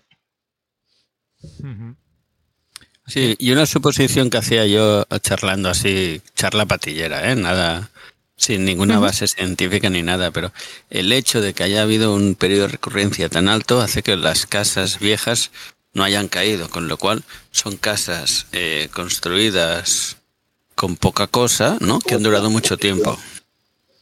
Entonces también puede hacer que sean más vulnerables en el fondo. Que si tienes más recurrencia sísmica, eh, imagino que la gente a, a medida que se le va cayendo las casas dice, "Va- vamos a hacerlo un poquito mejor, ¿no? Entonces, al haber una recurrencia tan alta, hay tan baja, perdón, bueno, alta, bueno, que mucho tiempo entre un terremoto y otro, Baja, baja. eh, baja. Eh, al haberla tan baja, la gente no es consciente de que esa casa está mal construida. Pero ya os digo, era una interpretación patillera No, que hice sí, yo el sí, otro día. memoria histórica. Gracias Digital Meteo por ese follow. Em, mira, me he notado dos cosas respecto de, de lo que estamos hablando ahora. Eh, se ha mencionado el riesgo y, y he vi- y en, los- en mi feed de noticias me sale mucho, muchos titulares, varias veces me ha salido. ¿Por qué ha sido tan catastrófico el, el terremoto de Marruecos? Porque mucha, en inglés, how, eh, why, tal, tal, tal. La respuesta es, la respuesta para mí es porque tienen una vulnerabilidad alta. Lo que comentaba antes de Japón. Y siempre cuento Sí. lo mismo en estos temas. Y con Oscar, que, bueno, y, Ita, y los que hemos trabajado en, en riesgo, es que lo sabemos. El riesgo es una fórmula matemática. Es matemática. Es amenaza por vulnerabilidad. No hay más. Y es una multiplicación, que es la magia. Es la magia de la fórmula. Porque ante una amenaza, por muy alta que esa sea, como estás multiplicando por una vulnerabilidad, si supongamos que yo llegara a reducir la vulnerabilidad a cero, que la única manera de hacerlo sería deshabitando una zona, quitando la infraestructura y quitando a la gente. Esa es la única manera de que haya vulnerabilidad cero. En cuanto haya una infraestructura o haya gente en un lugar, es imposible llegar a cero, pero, pero se puede reducir mucho. Entonces, el riesgo es en función de eso. Supongamos que en un sitio conseguimos quitar la vulnerabilidad que tenga esa gente o esas infraestructuras. La amenaza por cero es cero. Algo por cero es cero, ya no tenemos riesgo. El caso de Japón, ahí la vulnerabilidad que tienen es bastante baja. Por eso, ante una magnitud igual en otra parte del mundo, ha pasado lo que nos ha pasado en, en Marruecos. Esta era una cosa que quería comentar, que, que me Y gusta, la cocina y a que me veces gusta tam- comentar porque, no sé, es bastante visual y sencillo, ¿no? Es una fórmula, amenaza por vulnerabilidad. Sí, Oscar. Y ahí le, le metería también la resiliencia, ¿no? La capacidad de sobreponerte a... Sí. a- sí, Pero ahí a depende de qué autores- general, ¿eh? Sí, sí, tienes razón, pero hay autores que incluyen la resiliencia en la vulnerabilidad. Hay otros autores que trabajan en riesgo que la ponen como una variable más. Es, es verdad. Pero en cualquier Yo caso, soy un sí, autor que, que no he publicado nunca, pero, pero tú pondría estás de acuerdo como- con los que separan la resiliencia. Exacto. Bueno, podrías decir que la resiliencia es, eh, eh, puede ser una virtud de recuperarse. Y para recuperarse necesitas dinero. Y si no tienes dinero, es que eh, tienes una vulnerabilidad económica. Por eso te digo que aquí se puede discutir. Pero bueno, También a lo- puedes decir que eres, tienes dinero, pero decides que mejor reconstruir que no gastarte mucho dinero en proteger muy heavy. Y construyes con cosas livianas, bla, bla. Me invento tonterías a- para discutir, ¿eh? Sí, Pero Bueno, estamos diciendo lo mismo. Tú estás separando, o estos autores separan de la vulnerabilidad una componente que otros la meten dentro. Mm, Podría estar de acuerdo ¿no? o no, pero creo que en el, en el concepto general mm, estamos claros. De acuerdo. Estamos claros que si no existe nadie ni nada, ahí no va, no va a pasar nada. Eh, y el otro que quería comentar, el tiempo de recurrencia. El tiempo, hay mucha gente que dice, oh, cada 100 años pasa un terremoto. Cada 100 años pasa la inundación. Pero en realidad, eso no es así. Es, eh, lo, lo que realmente eh, se habla, o cuando se menciona esto, lo que se está hablando es de probabilidades. Estamos hablando de probabilidades. Si, si, se, suele, si se suele decir, cosa que es incorrecta, que cada 100 años ocurre un sismo, no quiere decir que, mira, mañana se cumplen 100 años del último sismo, mañana va a haber un sismo. Sabemos que eso no funciona así. En realidad. Es que la Tierra no tiene un reloj que- ni un calendario que te diga, señores, eh, han pasado 100 años, te toca ya. eh". Exacto. Lo que, lo que en realidad quiere decir que, que el periodo de recurrencia sea 100 años, quiere, eh, lo que se hace es la probabilidad, que es la inversa. Es 1 entre 100, es un 1%, es decir, que si algo se dice que sucede cada 100 años, cosa que está mal dicha, quiere decir que tiene una probabilidad ese año de que ocurra en un 1%. Y si estamos diciendo que este sismo seguramente tenga un perro- periodo de recurrencia mayor que 100 años, creo yo, por, ¿no? por los datos que se tienen, posiblemente sea mayor de 100 años el periodo de recurrencia. Quiere decir que la probabilidad de que sucediera este sismo es inferior al 1% anual, o sea, cada año. Eh, bueno, solo, que, solo quería matizar, matizar eso. No sé, Ita, si querías comentar algo más. Tengo las pelotitas de... Las pongo aquí. venga, Sí, porfa. Si. Yo tengo una duda. Pero las- un día tenéis que sacar, tenemos que sacar las pelotitas de playa de verdad. De, Sí, sí. A ver, a ver cómo A nivel. ¿A Así, nivel qué, yo- podíamos hacer como, como un vídeo, ¿no? Yo, yo agarro mi pelota y la tiro y tú la, tú la agarras. Bueno, mira, para el canal, Y la aprietas, pero la tienes que apretar. para el canal deberíamos hacerlo eso. A ver, Oscar, explícame pensando que hay gente que nos escucha no, en no, el no. podcast. ¿A- eh, ¿En dónde tengo que yo que poner aquí los dedos para Ah, vale, apretar eso y tal? esto es ah, sí, Eso es lo que yo quería saber. A ver, Porque espérate, esto, esto es, son mecanismos focales de falla inversa, ¿no? Partamos de Estamos viendo una pelotita de playa donde arriba y abajo hay una cosa blanca y en el centro está donde pone Nivea, que el- está en negro Sí. y no se ve Nivea, pero se, sepáis que ahí pone Nivea. Vale, vale. Entonces, si tú pones el no nos paga ni vea, ¿eh? Que- pero bueno, está bien. en este caso, ¿dónde está la parte blanca? Arriba y abajo, ¿no? Arriba y abajo, sí. Pues ya tenemos. ¿Y dónde está la parte negra? En el centro. A los helados. Bueno, en Pues, el ¿qué centro. ¿Cómo, cómo que en el centro? A un lado y al otro. No, Yo la veo tienes al lado derecho tienes- y a la izquierda. ¿A cuál, ¿Qué pelotita estás viendo? la de, la de arriba de la estrella. Ya de arriba. ¿La de arriba de todo? Vale, Sí. bueno, vale. ¿Qué? Hay una cosa blanca arriba y una cosa blanca abajo. Sí. y una cosa negra en el centro, ¿no? ¿Qué hacen los dedos? Del blanco van al negro, que es al, al lado oscuro. Acuérdate de eso. Pero ¿cómo paso de eso a ver yo que es una falla inversa? chan, chan, chan, chan. Porque estás apretando, Carlas.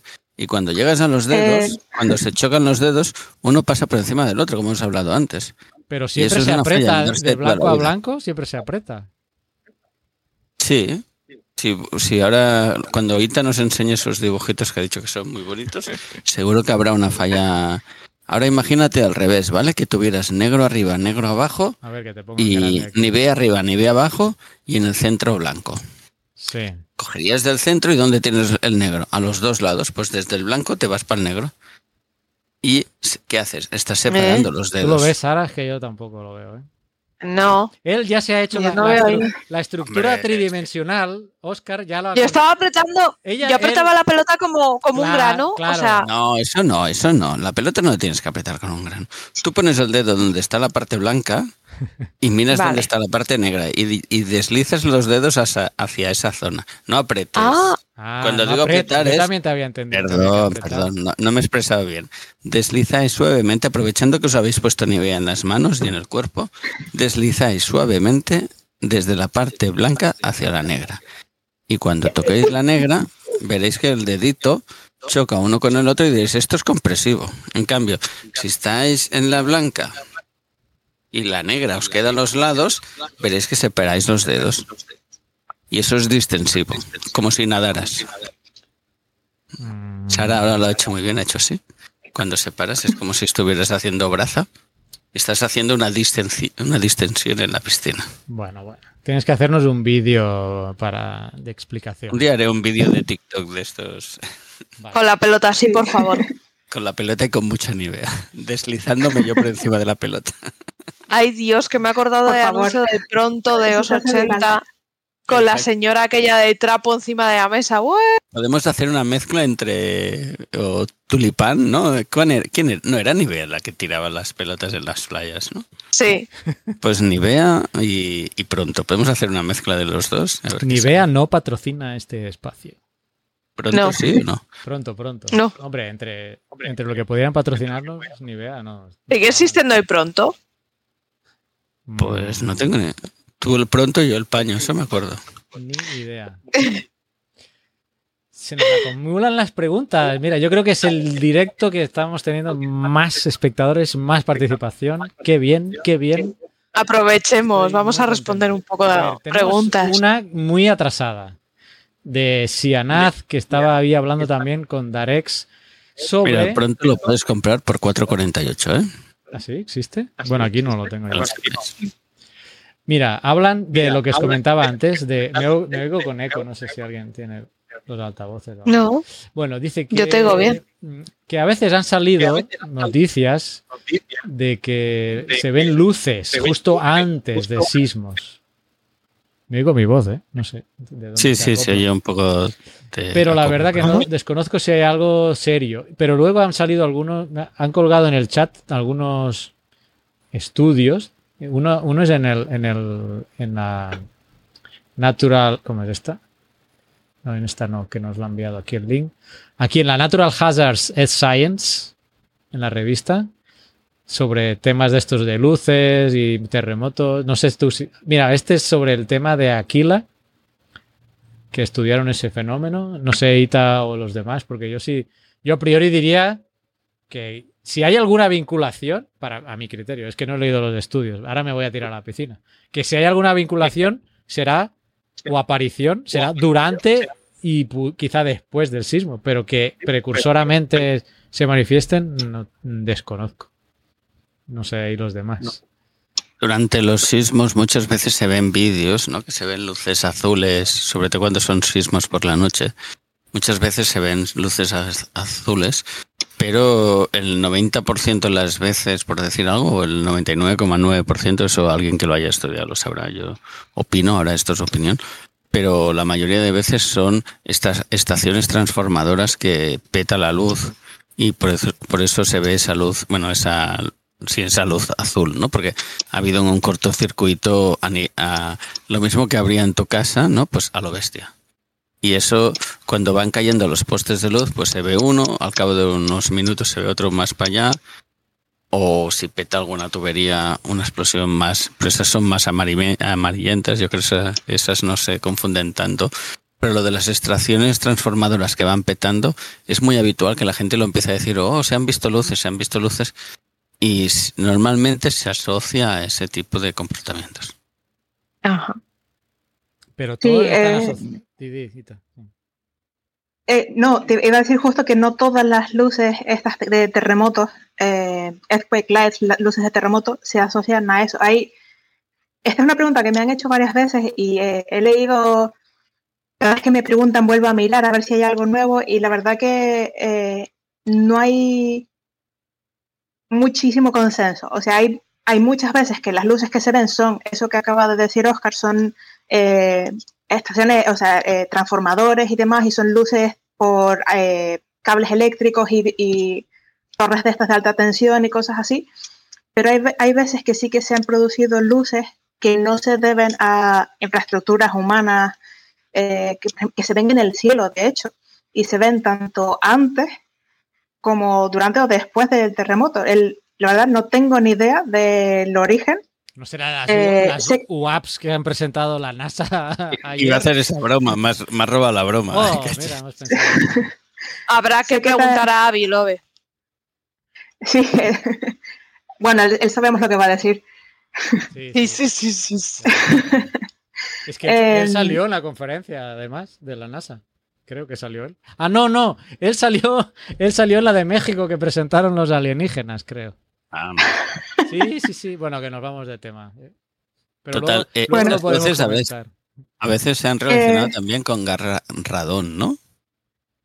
Yo he oído que hay, pues, hay algunos sitios, pero tienen que darse unas circunstancias específicas en los que eh, pueden saltar chispas de forma natural por la fricción de, las rocas, sobre todo si hay algún tipo de gases eh, de forma natural en la zona y que forman como, como bolas de fuego o como eh, llamaradas, que de, noche sobre todo se ven. Sería como cuando Pero... un polar de esos que cuando sí, algo así. el pelo, ¿no? Que lo quitas y hace clac, clac, clac, clac. Pero sí.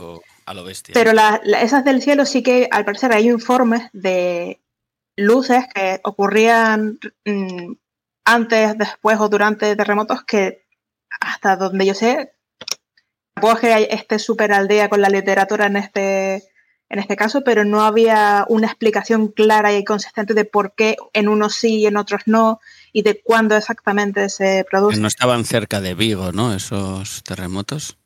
Vigo. Sí, por las luces de Navidad de Vigo. El alcalde de Vigo es conocido porque. Es que Ita no está acostumbrada, no está acostumbrada a tus bromas. Lo demás ya te no conocemos. Está acostumbrado a mi amor. Pues el alcalde de, de Vigo, es Pedro, que es de, de, la zona, quizá conoce, pero es, es, conocido a nivel español porque es el que gasta más dinero en, en iluminación navideña. Así que quizás si algún sismo está por esa zona, tiene Madre mía. Aquí menciona Digital Meo, Meteo, perdón, Digital Meteo, que en las erupciones volcánicas sí se producen rayos por la fricción en, la, en lo de las cenizas, pero bueno, no tiene, es otro fenómeno totalmente Sí, es diferente. otro fenómeno. Yo tengo una duda. Muy bonito, ¿eh? también espectacular, pero diferente. Dale, dale con la duda. Eh, desde el terremoto de Marruecos se sigue en, en, esa zona, sigue habiendo terremotos. De hecho, Hace cuatro horas ha habido uno de 3,8, hace 17 uno de 3,7, otro de 3,8 también hace 17 horas, uno de 4 hace 22, o sea que toda esa zona está, esto, estos terremotos de esa zona, eh, ¿se pueden considerar réplicas del que ha sucedido o no tienen nada que ver? Oh, réplica, no réplica, ese debate Sí. me gusta. ¿eh? Sí, yo diría que sí, Es que que son, réplicas. Porque eh, esto lo comentamos, de hecho, en el de febrero, cuando hablamos del de Turquía, de qué era una réplica y qué no. Que réplicas eran terremotos que ocurrían después del sismo principal y eh, se seguían considerando réplicas hasta que la sismicidad volvía a los niveles anteriores a ese sismo principal. Y siempre, o casi siempre, eran de magnitudes inferiores a la del sismo principal. De hecho, hay el, el número de réplicas también habitualmente va disminuyendo a medida que pasan los días. Hay una, una ley que se llama ley de Omori que te dice cuántos terremotos en promedio hay cada día después del terremoto principal. Tienes X terremotos el primer día, pues eh, 10 días después tendrás una décima parte de ese número, 50 días, pues 50 veces mm, menos y así sucesivamente, es. eh, hasta que se alcance otra vez pues la- el nivel de sismicidad anterior. Y, y déjame decir, la ley de Bath que comentábamos antes, que está en el artículo que ha compartido Pedro, que hay otra ley que dice que, de acuerdo con las observaciones de terremotos pasados eh, que plantea la llamada ley de Bath, la réplica de mayor magnitud será en torno a un grado menor que el terremoto principal. Yo no conocía esa ley, pero sale en el artículo de Agencia ¿Qué has dicho? Que lo voy ¿Qué a- has dicho? ¿Un qué? ¿Un grado? Ya, ya, ya iba a hacer esa broma también. ¿Cómo? Aquí dice un grado menor. ¿Cómo dice. osas? Pues mira, Está escrito por gente reputada, ¿eh? No, porque debe ser un grado estadístico. No lo sé, pero habría que preguntar. No, yo no sé de Pero grados. lo voy a compartir ¿no? en, el, en el chat. Eso me acuerda. Habrá que decir- eh, Un puntito menor. un punto por- porcentual, ¿no? Una magnitud menor. Un puntete. Una magnitud de- menor. de Sí, me gusta de- más una magnitud. Del vodka de Jorge que el- los sismos no se miden en grados, ¿no? Y había un señor tomando una copita. Bueno, la cuestión es que hay una ley de Bath. Con- y esta de Omori. Omori era, ¿verdad? Sí, Omori. Que habla de tema este de las réplicas. A mí cuando tuvimos el debate ese de réplica o no réplica en el sismo de Turquía, me gustó la idea de que el sismo, eso, tiene que ser inferior y tal, y que tenga la misma localización, que si no está en el mismo sitio, decirle réplica... Claro, es que todo es muy complicado, ¿eh? pero asociado a la misma falla, como mínimo. ¿no? O al, o mismo ver- sistema de fallas. o sí. al mismo, iba a decir eso, ¿eh? Sí que yo que sé, en el Pirineo tienes uno en Huesca y luego tienes uno en Vizcaya, Claro. Mm, ¿es el mismo sistema o no? Sí, no, estas cosas son... Ahí es donde la definición me, me peca un poco, ¿no? De... Pero bueno, como en toda la vida hay que poner límites y... y, y uno está supongo que depende un poco de la, de la tectónica o de, de la complejidad de los sistemas en cada sitio, porque cuanto más te alejas, más difícil es que se transfieran los esfuerzos, Correcto. fallas más distantes. Eh, habría que ver en ese caso de Pirineo y Vizcaya si hay algún tipo de relación o de posibilidad de transferencia de esfuerzos ahí, pero Que a mí es una cosa de las que me gusta más, ¿eh? Cuando te imaginas un sismo, ¿no? Que lo que ha hecho que un volumen de masa terrestre se haya movido hacia un lado o hacia otro, ¿no? Entonces dices, todo esto se ha movido y eso está obligando que otras zonas se reacomoden, ¿no? También. O sea que tú estás desplazando y alrededor de, tu espacio también se está acomodando y eso es lo que va generando sismos posteriores. Y esa imagen de cómo se está moviendo la Tierra por dentro, ¿no? Cómo se va, eh, cómo se va juntando ese puzzle o ese, ese grupo de, de cubitos ahí que mueves y se tienen que reaposentar todos, me parece fascinante. Bueno, el chat, el chat está. Nos está haciendo preguntas aquí complicaditas, ¿eh? Dale ahí. A ver. eh, Una cosa que hemos hablado antes de que nos sí, sí, pregunten. a ver, que, Pedro está ahí bloqueado. A ver si Sí, lo tenemos lo ahí. desbloqueo. Sí, yo creo que se ha caído. Está en plan Frozen. Eh, quería preguntarte, Isa, la- hemos hablado de las pelotas de playa pero para también la gente que no, nuestros oyentes y oyentas, eh, ¿cómo se dibujan las pelotas de playa? Eh, ¿Se mira cómo, cómo ha llegado la onda y en función de si es positiva o negativa la llegada se pinta de un color? ¿Y qué está representando esa pelota? ¿Qué, Mm, no sé si puedo compartir la pantalla porque tengo justo mi, mi cuaderno digital. Eh, si comparto la pantalla por aquí por, por Discord, ¿peta esto o...? Mm, No, no sé, Pruébalo. pero vamos a A probarlo. ver si hemos compartido y se ha podido, sí. A ver, voy a intentar. No, no peta. El otro día estuve yo compartiendo la pantalla para, para Baldur's Gate y no pasa Sí, pero nada. Solo éramos dos, pero no, no, da- dale. Ah, es verdad. Tú comparte, Dale. comparte. A ver. A ver si mi conexión salvadoreña resiste Sí, la el- prueba a de. Aguántalo. Emitiendo en Twitch, compartiendo pantalla. Cinco personas. Ah, ¿Se ve?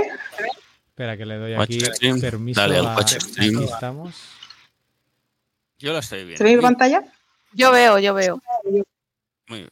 Ok, esto literalmente son mis notas súper guarrientas de yo intentando aclararme eh, las ideas. Entonces, tengo aquí, ¿se ve mi ratón también? Sí. Sí. A ver. Sí. sí, Ok. sí, sí, sí, sí, sí. Bueno, pues tenemos eh, aquí como dos planos perpendiculares. Uno sería el potencial plano de falla y el otro sería el, el plano conjugado, digamos, eh, que sería perpendicular. Lo que hacemos es, si tenemos una serie de estaciones sísmicas, que serían los triangulitos amarillos, cuando hay un terremoto, aquí donde está la, la estrella eh, violeta, para cada una de esas estaciones registramos eh, si la primera llegada, la- las primeras ondas que llegan, si la señal va hacia arriba o hacia abajo. Sí, Entonces, por ejemplo, aquí tenemos que todos los que están en este lado, la primera llegada va hacia arriba. En este lado, pues va hacia abajo, eh, para abajo y para arriba. Entonces, en base a eso, pues ya sabemos. Eh, nos Dime. está enseñando una pelota que en el centro tiene un punto, que es el, el emisor del sismo. Entonces eso está partido en, un- en cuatro partes, como si hiciéramos una cruz celta, ¿no? Para que nos imaginemos. Y hay dos opuestas que son blancas y dos opuestas que son negras. Entonces se supone que el centro de la pelota es donde se produce el sismo y los cuadrantes que hemos confeccionado son diferentes zonas donde tienes estaciones sísmicas.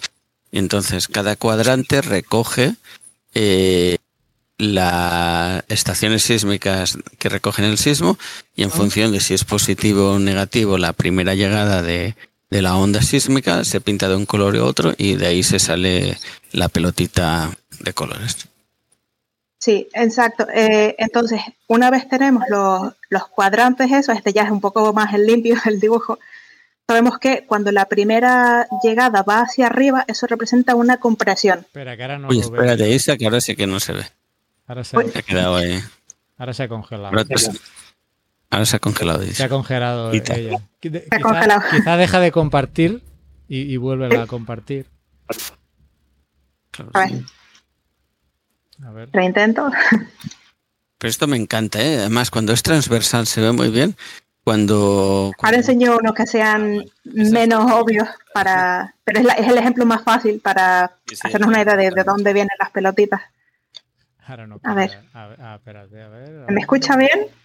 Sí, se escucharte, te sí. escucha. Tarda en cargar. No se te ve. Se te escucha, pero Vale. no se- Está cargando, pero no sé. Si tarda un poco en cargar. parece que no vamos a mostrarlas. Puedo hacer una captura de pantalla y mandarla. Eh, hazle una captura y mandarle a Carlas que como hace el de. Eso va seguramente más rápido. Pásamela por, por Telegram. Sí, porque ahora ni la webcam te carga. Ahora, A ver, ahora. Ita, se ha convertido en dos cuadrantes que se van moviendo arriba y abajo. A ver. ¿Ves, ves? Lo bueno es que la oímos, ¿eh? Eso es lo Sí, sí, positivo. eso. Sí, al A ver. menos. Si un caso en lo que en lo que estás en eso, mm, vamos al chat. Había una pregunta de hace rato. Ya, ya voy con esta. Es que esta, está, esta es dura, ¿eh? Pero. Eh, Dale luego, ahí. la, luego la tocamos. No, no, espera, déjame tocar primero una que hace rato que si, si hay alguna vinculación con todo este tema del Atlas y las Canarias. hablaban a, no la, aquí. ¿qué? Otra pregunta. Ah, aquí ya lo oye. ¿Está unida la falla, supongo que sea la, donde ha habido la falla, o sea, donde ha habido el terremoto, al sistema volcánico de Canarias? ¿Tiene relación alguna? No sé, hay quien. Hombre, a priori. El sistema tectónico general eh, pudiera, ¿no? Porque estamos hablando del contexto de placas pero que esté vinculada a la, falla directamente, no. Esto Pedro quizá tectónicamente lo conoce mejor. Y en algún programa ya hemos hablado del origen de las Canarias. En el, en el programa que estuvimos hablando con Mireia fue, ya no me acuerdo. Marichey, perdona. Con Marichey, ¿no? Estuvimos hablando de este tema que fue bastante interesante. Que había diferentes versiones del origen de las Canarias y, y muchas muchas posibles respuestas, pero te dejo, te dejo, Pedro, que comentes si quieres. Tendrás que abrir el micro, eso sí. Sí, que estás muteado. Ya. Ahora sí. no, que yo le comentaba por el, por el chat que hay un par de artículos de, de Anguita y Hernán eh, donde la hipótesis es precisamente esa, ¿no? La de que el sistema, no una falla en concreto, sino el sistema de fallas que controla ese levantamiento del Atlas mm. eh, es el que mm, de alguna manera mm, continúa hacia el sureste, ¿eh? de manera que, bueno, pues podría llegar a tener algo de influencia sobre el vulcanismo en Canarias, ¿vale? Entonces, la buena noticia es que si eso es verdad, este este evento, al ser compresivo, eh, lo que está haciendo es cerrar el grifo. ¿eh? O sea que no vamos a tener, con compresión no puede haber salida de ningún material, pues eso está apretado. ¿eh? si tú tienes la boquilla de un globo, si lo tienes apretado, no sale el aire. En el momento en el que abres, te va. ¿Vale? Pues aquí igual. Al, ser un, un terremoto compresivo, lo que quiere decir es que esos esfuerzos eh, son ahora pues, de empuje. ¿eh? Claro, otra cuestión es que eso, eh, o sea, ese empuje que ha tenido lugar ahí se, transmita también al, resto de la... Pero bueno, en fin, que seguro que es más complicado y que, y que sobre todo tiene que ver con una historia de, de, cómo se ha ido moviendo esa, ese sistema de fallas porque parece ser que no siempre ha sido eh, de compresión puro, sino que hay un, ligero movimiento también transversal, lateral. Entonces, pues bueno, eso ha podido generar momentos donde se ha podido haber localmente partes más abiertas que por las que haya salido el material de, vamos, los volcanes. Pero, pero bueno, digamos que esto, es, esta, es este modelo de, Anguita y Hernán que publicaron originalmente en el año 1975 y que luego hicieron una revisión de ese modelo mezclando dos hipótesis anteriores, que eran la suya de la fractura que llamaban, recibió el nombre de la fractura propagante, porque era una fractura que se iba desplazando, ¿eh? y que cómicamente la llamaban eh, la raza que viaja era el nombre que le daban a esa falla o a ese sistema, ¿no? La raza que había. Y, Buen nombre para un grupo de metal. Sí. Y luego en el, bueno, más bien punk. En el año 2000 eh, introdujeron una especie de, de, de, voy a decir pluma, pero una mini penacho, ¿eh? que mm, estaba también ahí debajo y que, bueno, digamos que podría haber sido, uy, se me ha ido ahorita, no, yo, yo le he dicho que saliera y volviera a entrar. Pues que podía haber sido el, pues eso, el, modelo, ¿no? Que, era la fuente de los magmas, ¿no? esa especie de, pluma de penacho pequeñito, ¿eh? era la fuente de los magmas y era la y es el conjunto de fallas lo que eh, controla que se que haya vulcanismo o no, dependiendo de la deformación. Es un poco el, modelo. Y es uno de los modelos que hay. Otro es que es una pluma del manto pura, ¿eh? que no. Yo soy anti-pluma, lo siento. Y, y luego hay algún otro un poco más. Digamos que sí, que, en uno de los modelos o dos de los modelos, eh, este sistema de fallas son, son los que están relacionados con el origen de. ¿Y tal? ¿Al menos nos oyes y te oímos? Eh, yo les oigo perfectamente, Sí. pero creo que, Sí, te oímos. Sí, la cámara. creo que mi cámara no quiere volver por alguna razón. Mm, Bueno. No corresponde.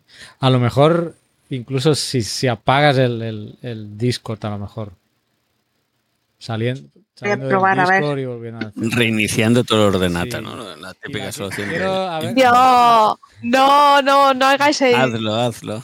No. No, no, reiniciar el ordenador, no. Solo No, no Sí, reinicie, no hace falta, no. no, no es. Eh, Por En lo que favor. vuelve Ita, quería leer la pregunta, pero es que quiero que la oiga. Porque... Porfa. Sí, sí, bueno, pues quería que la oyera Ita también, así que vamos, eh, vamos a esperar a ver si ha habido algún comentario último por aquí. Ah, dice que detecciones de clústeres sísmicos cercanos a Tenerife que ha habido últimamente eh, tendrían relación. Clústeres Eso, sísmicos que es de la habido? zona, lo sabrá. Eso debe ser. eh, bueno, no estoy seguro.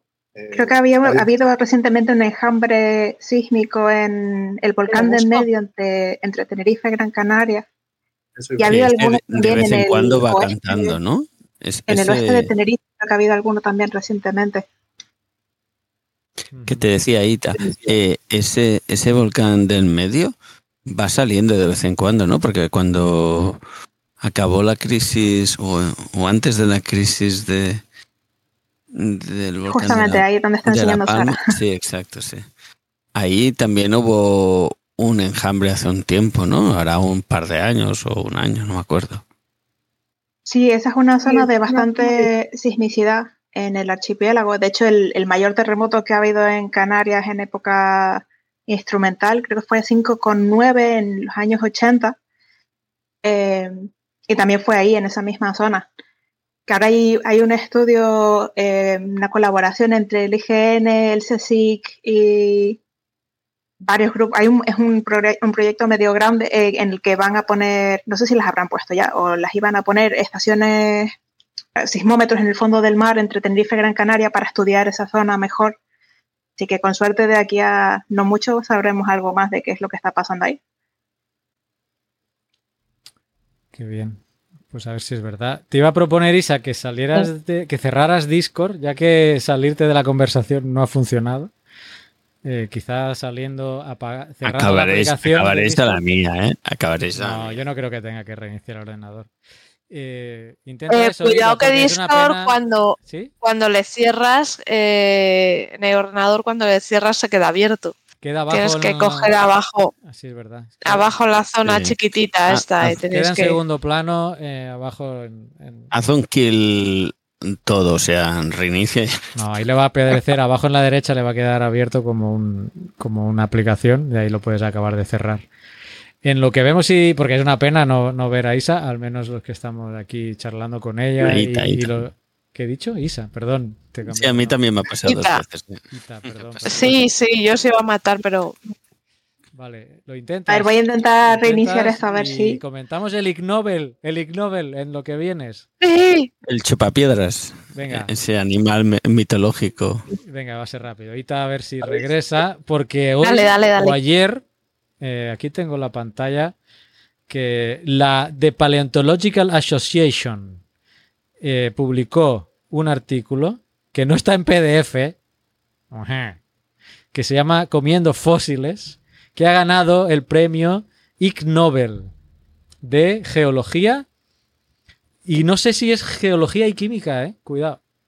Oye, eso del Ig Nobel, que es una aplicación chula del iPhone o... No, el Ig Nobel eh, son los premios Chorra en contraposición a los premios Nobel. A ver, premios pero que chorra son no, investigaciones, pero, pero son investigaciones serias, pero son, pero suenan a cachondeo. Es una Pero que son. De hecho- pero no es chorra, ¿eh, de- Carlas? De hecho, gracias a Ig Nobel eh, o por culpa de Ig Nobel se están haciendo cada vez más. Hay gente que las hace aposta este tipo de investigaciones, pero sí que antiguamente pues eh, eran investigaciones serias sobre ideas muy bizarras. Y Hoy en día no. quizás haces investigaciones serias, pero le metes un título para que salga en la noticia del Ig Nobel, ¿no? Quizás. Hombre, no sé la Oye, lista el autor. ¿sabéis quién es? El autor sí. ¿Eh? Se llama Jan. Jan Salasievich. Arasievich, sí, no, sí, pregunto si sabéis quién es. Ah, No. no, pero si lo preguntas. Creo ya que lo- Pedro Ya sí, lo ¿no? conoces. Sí. Sí, hombre, claro. Es uno de los, de los grandes promotores del, del antropoceno. Ah, Ah, amigo mío. amigo. Con el antropoceno. Buscad el nombre. ¿eh? y el antropoceno, ya veréis. Con el antropoceno hemos Eh. topado. Vaya, ahí ta- no, no aparece, ¿eh? ¿No será algún problema de configuración de de- la cámara? Quizás un problema de reinicio del ordenador, ¿eh? Pobre mujer, nos va a mandar a porra. Le- les oigo perfecto, pero no, no se me ve. Por alguna Pues cosa. mira, Algún tema de configuración de la cámara. Bueno, es una lástima. Pero bueno, nos te oímos bien. Eh, Si nos oyes. ¿Tú habías oído la, sigamos así. el Ig Nobel? ¿Lo habías oído? El ha ganado comiendo fósiles. ¿Por qué a los geólogos les gusta chupar piedras? Eso lo había leído yo también en. Creo que en un Twitter de hoy. Lo que no tengo la lista entera de los Ig Nobel. Había como 40 o algo así. No sé si, a ver. Pero de chupar piedras eh, se debe a que eh, para diferenciar si es hueso o piedra, si se pega la lengua es hueso y si no es Bueno, piedra o no, No, tiene no, nada no. que ver. Lo de chupar piedras es que primero te comes la parte de carne del dinosaurio Ajá. y cuando ya no queda más, lames Ya para chupas. acabar, acabar. te- te- Con ese saborcillo. Es lo más bueno del dinosaurio cuando estás chupando los dedos y la piedra. Eso todos los geólogos lo sabemos y geólogas. Ahora explicaré la versión No, real. Ahora explicamos la verdad, ¿no? Eh, se humedecen las piedras, no se chupan, pero se humedecen. Puedes ir con una botellita de agua, no hace falta ir chupando cosas para tener un, un corte fresco, ¿no? Un- una buena imagen de un corte fresco sería darle un golpe con el martillo y hacer un corte nuevo. Pero para darle más con- contraste a la imagen, por decirlo de una manera, ¿no? Bueno, pero hay, hay otros eh, otras razones también. O sea, por ejemplo, hay También para mirar si es arcilla o no, eso lo sabéis. claro, tipos de arcillas y luego yo conozco, no lo hace todo el mundo, ¿no? Pero conozco algunos que mm, muerden, muerden la roca, pican para saber el tamaño del grano. Si es, si es eh, tipo lutita, si es más, eh, en fin, tipos de, de- de granos muy finos, ¿eh? Para distinguirlos. Y, No rompas bueno, la, la pantalla, ¿eh? No, no lamerla, sino mordisquear. Qué martillo más chulo. Sí, sí. Yo lo de la arcilla sí que lo había utilizado, ¿eh? Para cuando vas en el campo saber si es limo o arcilla. Más ya, determinar el tamaño de grano ya me molesta. Prefiero Ah, llevar un, No, pero un granulímetro. Yo llevaba un granulímetro con... ¿Sabéis aquello de para poner las diapositivas? Es que eso ya se ha perdido todo eso, ¿no? Sí. Llevaba como un... El Como-. Sí, la, la cajita de diapositivas con la que la no gente cajita, tra- te ¿eh? traumatizaba. Pero era, era una tira de plástico que tú podías poner eh, diapos y ahí poníamos la, la Sí. arena y, y poníamos un, un cero por arriba o un, un iron fix. Y entonces ibas con cinco o seis compartimientos y cada uno tenías un tamaño de grano diferente y así cuando, cuando mirabas la muestra, si era un grés o lo que fuera, podías tener una idea del tamaño de grano. Y si Claro, no, los problema es que- potes, los potes de, de fotografía también iba muy bien para llevar cosas. Claro, por eso salió tanto fotógrafo, ¿no? De, de geología. Cuando el tamaño de grano es muy, muy, muy fino, que apenas lo puedes distinguir ni con la lupa, Tiene que, tiene que ser la Pues- boca, ¿no? el remedio es picar. Sí, sí. Si te lo metes en la, en la boca y no hace crack crack, es arcilla. Y si hace crack crack, es un limo. ¿Veis cómo puede salir un artículo científico de este tema? Yo no me lo he leído, ¿eh? Lo tengo, tengo el link, ahora os lo paso. Lo, pongo, lo pondré en el chat. El ¿eh? Ya lo estoy poniendo. Este es el artículo que ha ganado el Oye, Carla. Carlas, no estarás vetando la, la imagen de Ita, ¿no? De alguna manera. No, no, no debería. Yo Como haces de Anfitrión, que no sea que te has dejado. ¿Qué va? No, no. Voy a guardar el martillo que da miedo. No, no da miedo, es precioso. A mí tengo que decir que me encanta ese martillo. Le tengo como un amor especial. Porque yo tengo el mismo con, con el mango azul. Uy, claro, es que ese con el mango es una maravilla. El A mí es que me encanta el color naranja y además para el campo es muy típico que dejas ese. Yo tengo el de la izquierda, pero no el de pico de pato, eso es para sedimentólogos cutres. Esos, si son los dos de Mario, si son. Fueron sus regalos de Reyes. El de la derecha es, no eh, bueno, el que tienes tú. sí, no, no, no los ha usado. Se los regalé y aquí están. Un buen Sí. geólogo Para o partir le tienes, le tienes que decir, un buen geólogo o geóloga lo tiene oxidado casi que es limonita eso, ¿no? Bien, estoy compartiendo la página del artículo de microsiervos. Fallados los premios Ig Nobel 2023. El primero aquí está. Premio de Química y Geología. A Jan Salasievich por explicar por qué a muchos científicos, a mu- dice a muchos científicos, les gusta lamer rocas. Y el artículo se titula Eating Fossils. Está- Eso Rubén eh, os puede contar su arte de libar rocas, como dice él. Luego está el de literatura, el de ingeniería mecánica, el de salud pública, comunicación, medicina. A ver, por ejemplo, el de. A ver. El de ingeniería mecánica. A T. Fayez. Eh, ah. Por reanimar arañas muertas para reutilizar. Utilizar herramientas mecánicas de agarre. ¿Qué es esto? ¿Reanimar arañas muertas? Sí, sí. Y Pues había no, uno que habían dado en Galicia, ¿no? Por no sé qué, unas anchoas. Ah, de anchoas, ¿eso de qué es? ¿De salud Sí, el pública? de anchoas vi- visión por ordenador. eh, ¿Has visto de visión por ordenador para el tema de las heces? No sé, ¿ese cuál es? Sube, sube, sube, sube. eh, de medicina. Ah, aquí está el de medicina.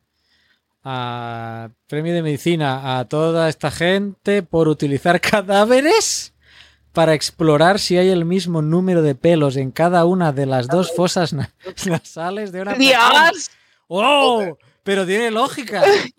No puede ser. Además, si tú. A ver, esto son cosas. ¿Ves? Este depila las, los pelos de la nariz.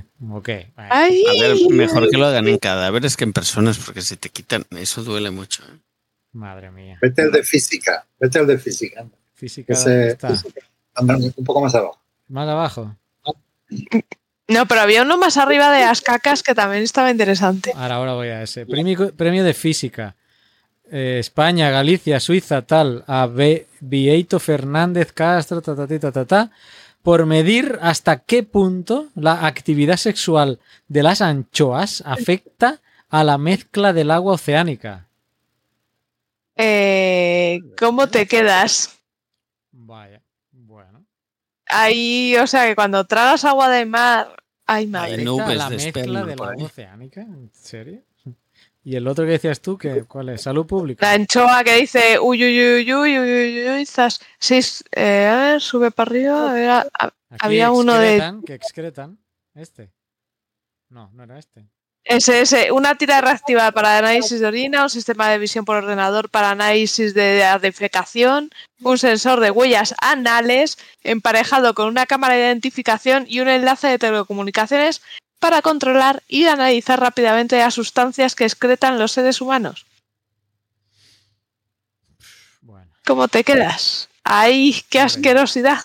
hombre, sí, sí. Ese superan al de geología, claramente. Y literatura. Da mucho asco. Literatura también. Por estudiar las sensaciones que siente la gente cuando repite una sola palabra muchas, muchas, muchas, muchas, muchas veces. Claro, esta es la salsa que le ha puesto el de microsiervos, porque el título original es este. Este es el artículo que. Eh, eh, sí, di, eh, di, di, ¿Cómo que di, di, di? ¿Qué es esto? Di, di, di, Di, di, di, di, di, di, inducción. Ay, ay, ay, ay. Bueno, bueno, bueno. Lo bonito es que son artículos publicados. Sí, sí. Bueno, me gustaría ver esa revista donde está en el. Bueno, el de geología no tiene ni PDF. ¿Qué dice la NECA de esa revista? Eso, eso. El de geología, que es este, Eating Fossils, está publicado aquí, pero no tiene ni artículo PDF.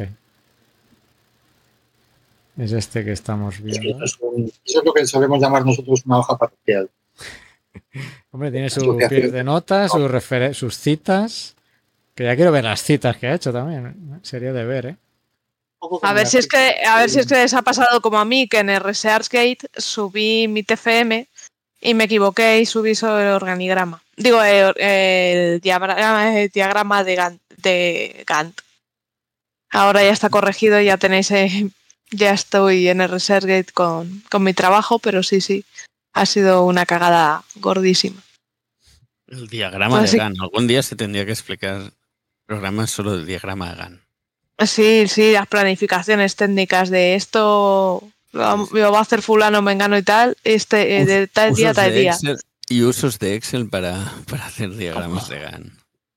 No, no, no. Yo he visto hacer diagramas de Gantt en PowerPoint y me han dado los 20.000 males, He visto cosas muy raras. sí. muy bizarras. Pósters de congreso en, en- En Excel, no en PowerPoint. Dios Pero- mío. Ah, sí, también. Sí. Y en, y en aquello que se puso de moda hace un tiempo, el Prezi. Prezi. eso- lo que pasa es que eso marea mucho. Eso está bien para. Sí, sí, pero digo, hacer un póster de congreso en Prezi también sería guay, ¿no? Que una- te llevas una pantalla muy grande y la gente que vaya mareándose delante de la pantalla.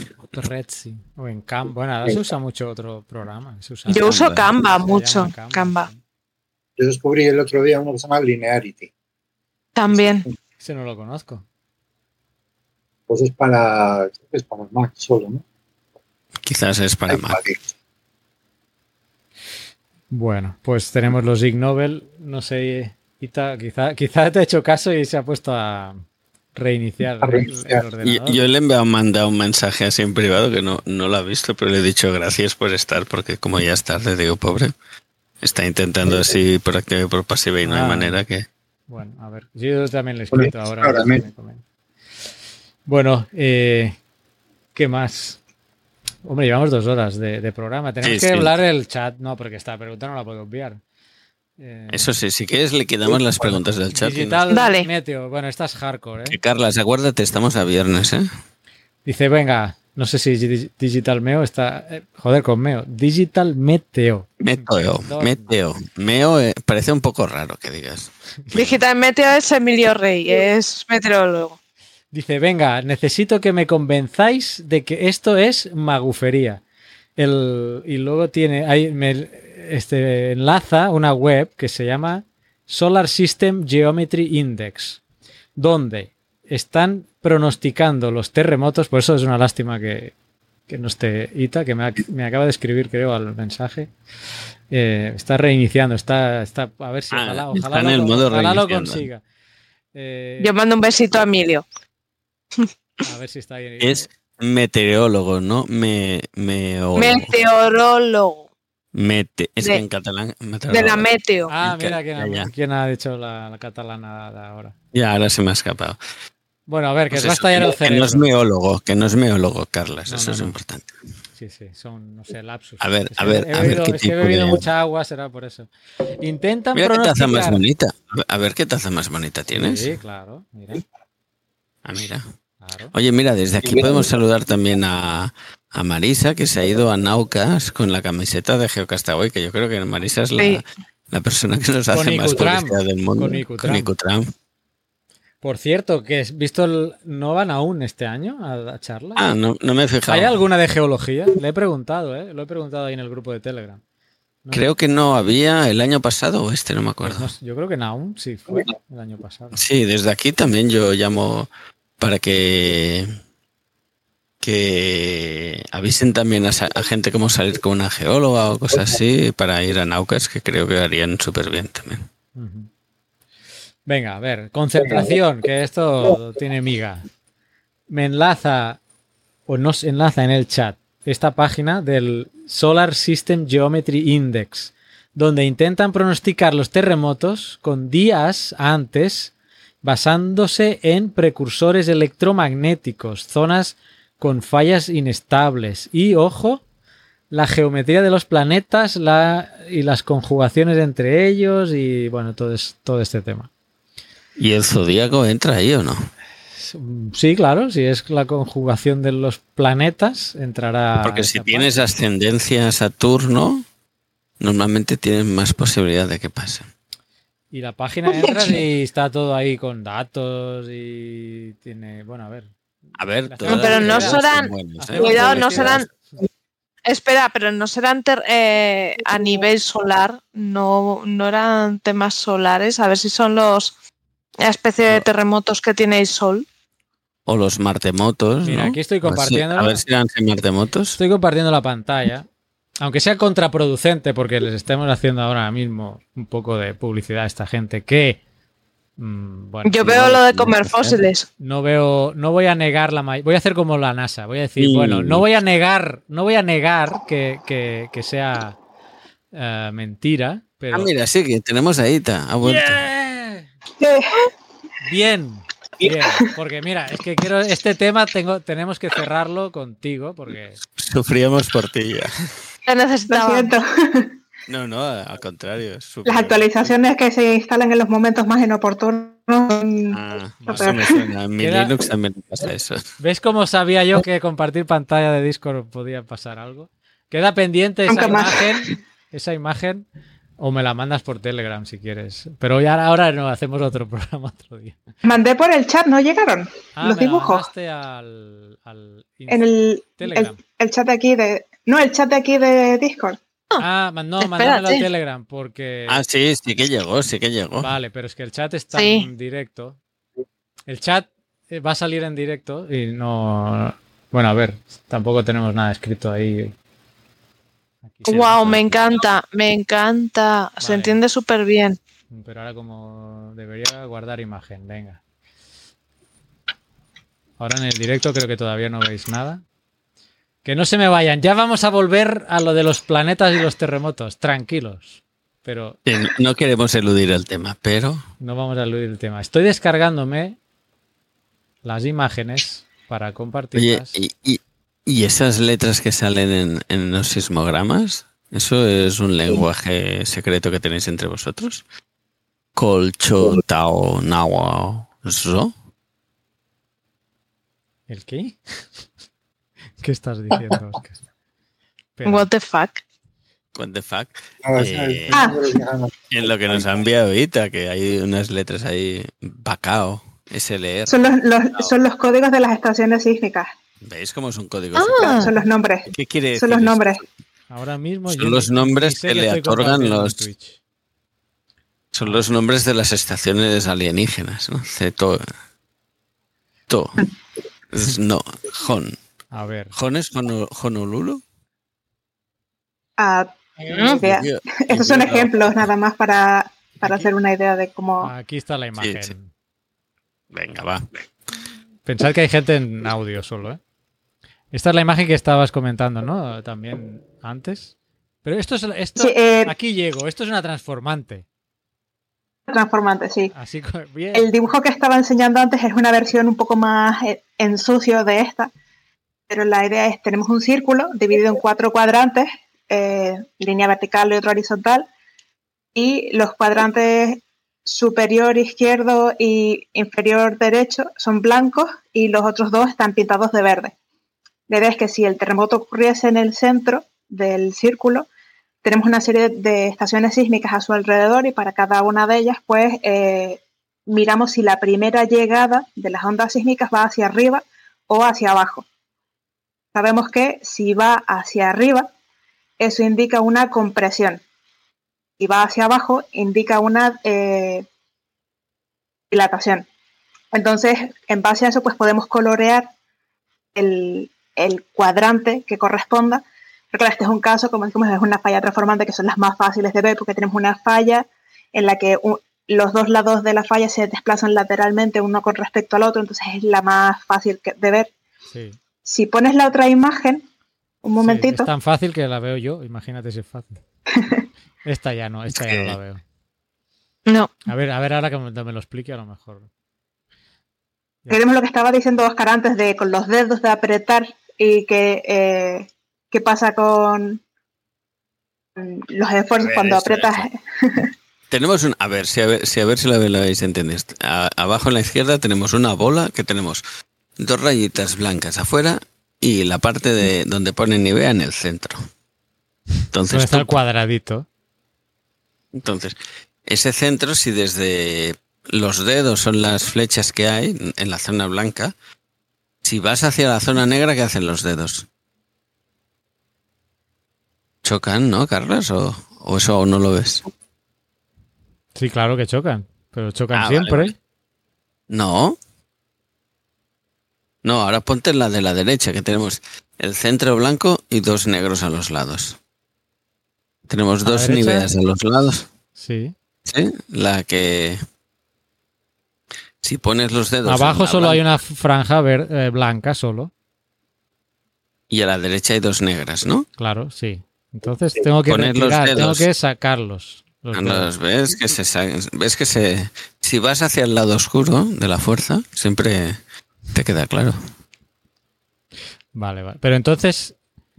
eh, que nunca puedes fallar con la de abajo, la derecha, es falla normal. La de abajo la de- me lo tienes que decir tú, vas, si lo has entendido me lo tienes Por que eso, decir. pregu- según yo, es una falla normal. Correcto. es una Y la de arriba a la derecha sería inversa. Muy bien. Ya ahora lo estoy entendiendo. Ah, hostia, sí. De Ahora aquí lo saldrás. De aquí saldrás con el máster, si es que. Bueno, pero es más fácil decir que, que lo ne- las partes negras son distensivas. Y las, Exacto, y lo que está haciendo Pedro con la pelota. Espera, que se ve pequeño.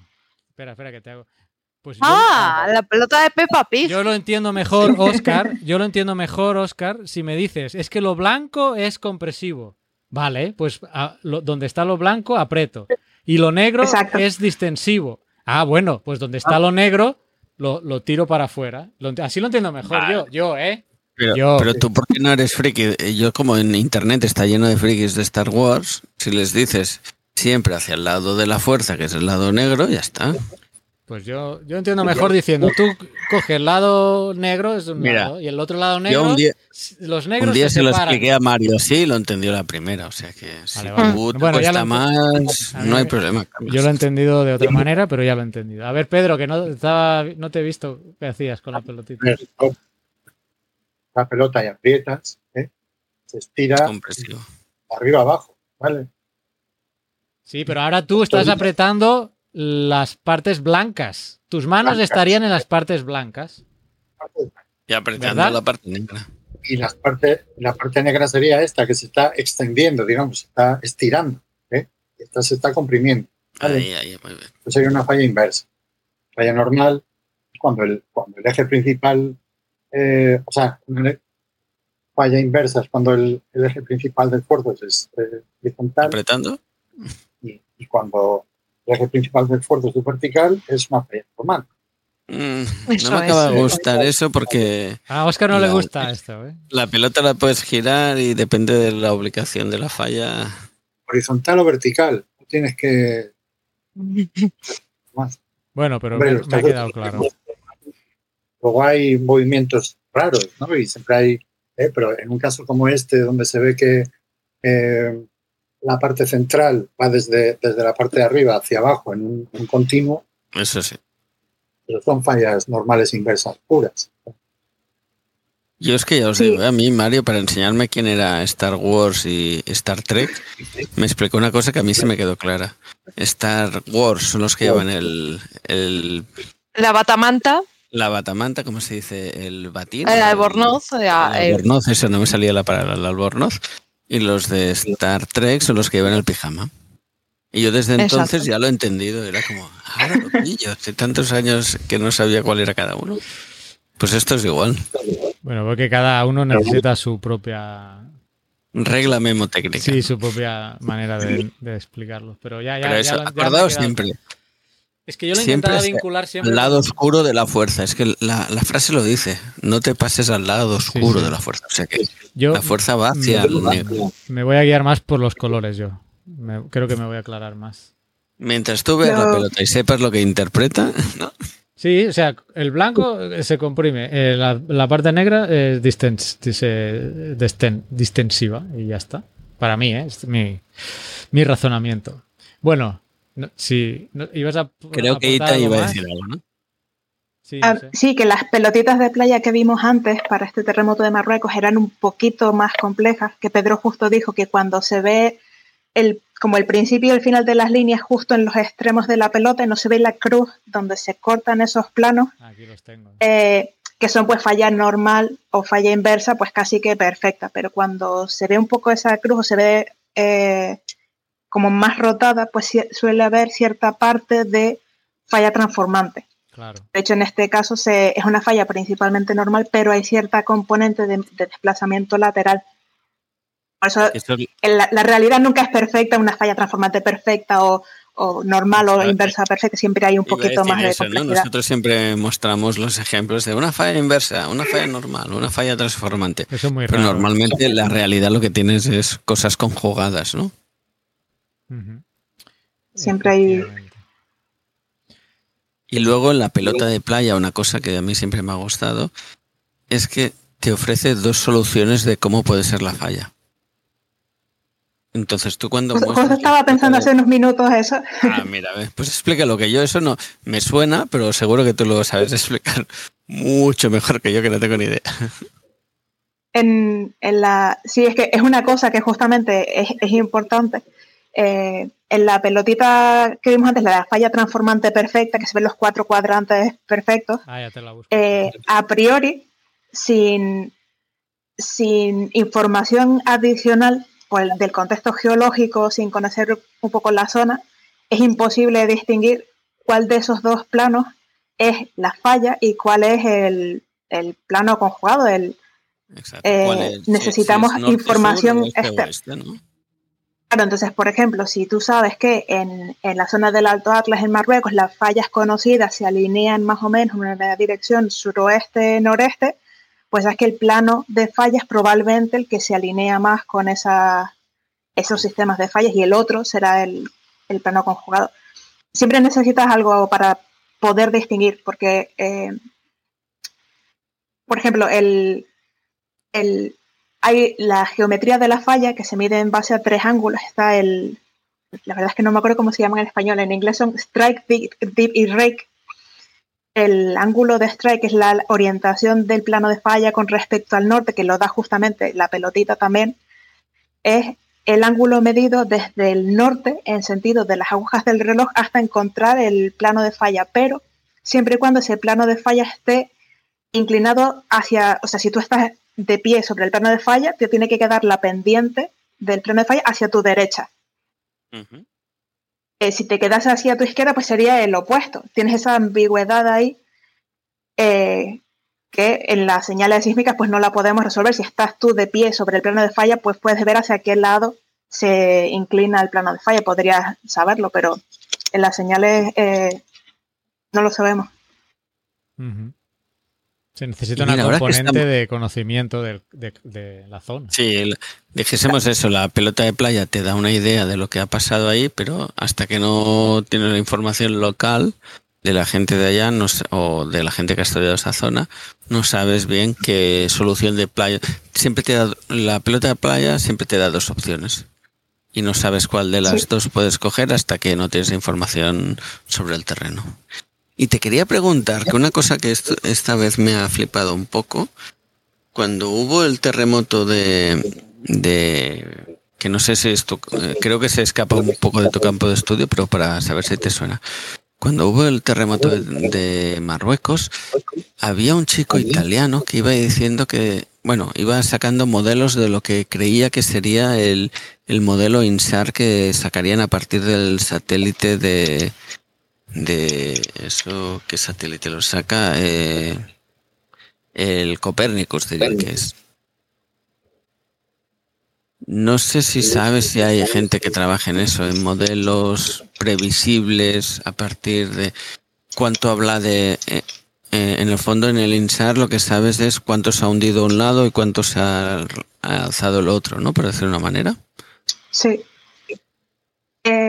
Eh, no he visto ningún modelo definitivo todavía. He visto una, como la, la primera imagen procesada que ha salido ya hace unos días de, de insert de interferometría de radar y parece que la falla, eh, o sea, la, que la ruptura ha sido ciega, que no ha llegado casi a la superficie.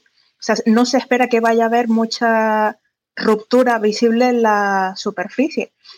Que eh, esto es otra cosa que también puede haber contribuido a que los daños fueran tan grandes al terremoto. Se, los modelos que hay de momento, parece que la ruptura comenzó en la parte baja de la falla y se propagó hacia arriba hacia la superficie, pero no llegó hasta ah. la superficie del todo. Y otra cosa es que también parece que la, la ruptura comenzó eh, al suroeste de Marrakech y se propagó hacia el noroeste, justo en la dirección en la que está Marrakech, con lo cual puede haber habido cierto efecto de direccionalidad que haya hecho que los daños en la ciudad fueran un poco más severos de los que eh, cabría esperar como cuando te ponen, eh, como hay un altavoz muy grande y el nivel de intensidad del sonido que tiene si estás justo delante del altavoz no es igual que si estás detrás o por los lados, pues algo así. Entonces Marrakech estaba justo delante del, altavoz en este caso. Eh, los modelos esos de INSAR, lo que he visto preliminar es que no va a haber mucho desplazamiento, mucha ruptura en la superficie. No sé, eh, daban creo que daban varios metros, pero en, profundidad. Eh, no sé si eran 5 metros en un plano de 20 por 15 o algo así, eh, pero, metros, pero, pero no llega hasta la superficie.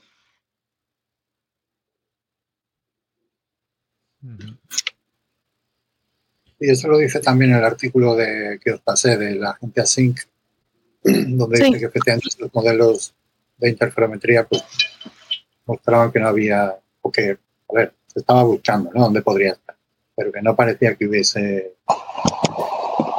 rotura, ¿eh? que es, una que está escondida.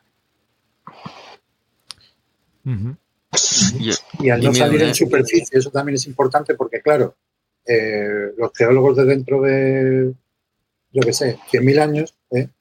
pues van a ver un nivel, imagínate que lo pudiesen ver, ¿eh?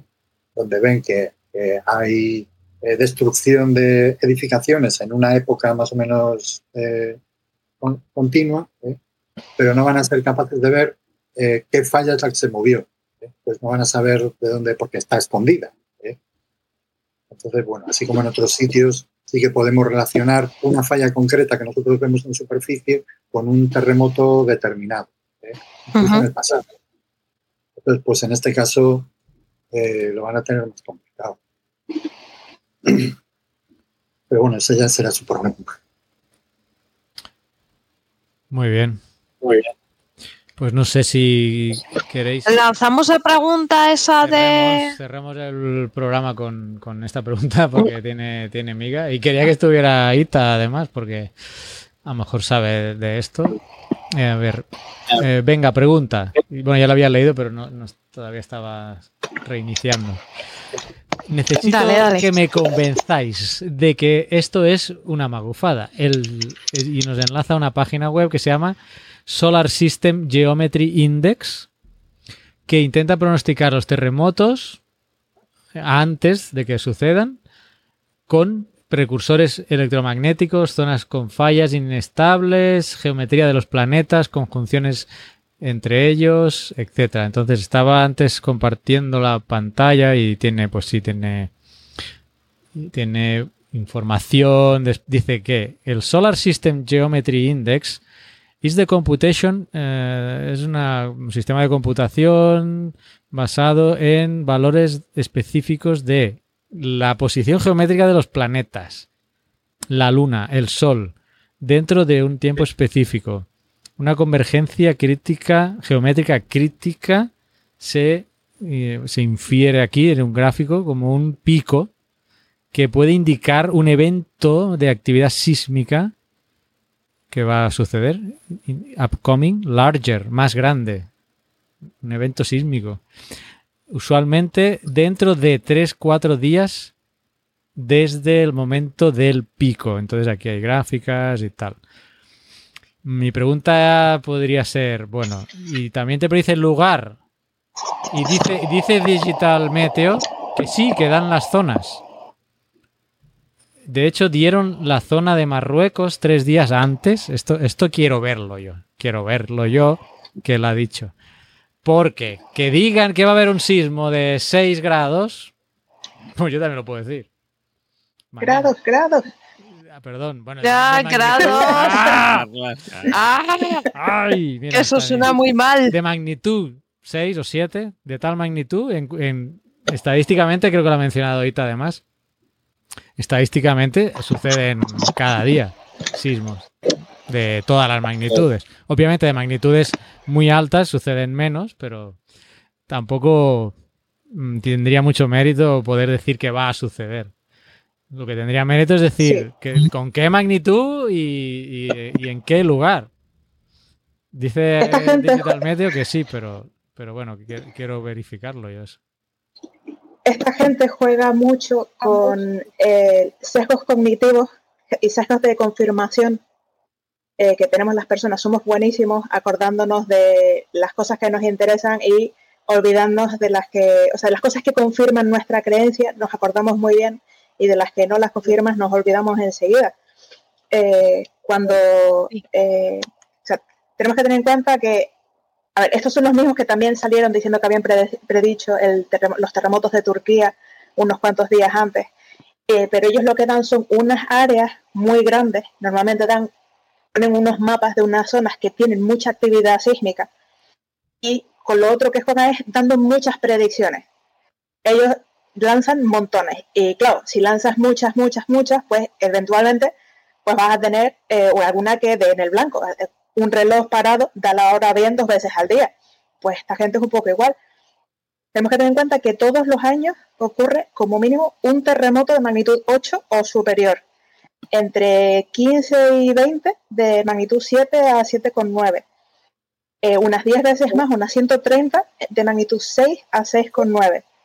Y así seguimos multiplicando por ahí, serían 1300 de magnitud 5 a 5,9. O sea, 1300 al año de magnitud 5 a 5,9. Son terremotos ya de un tamaño bastante grande en todo el mundo.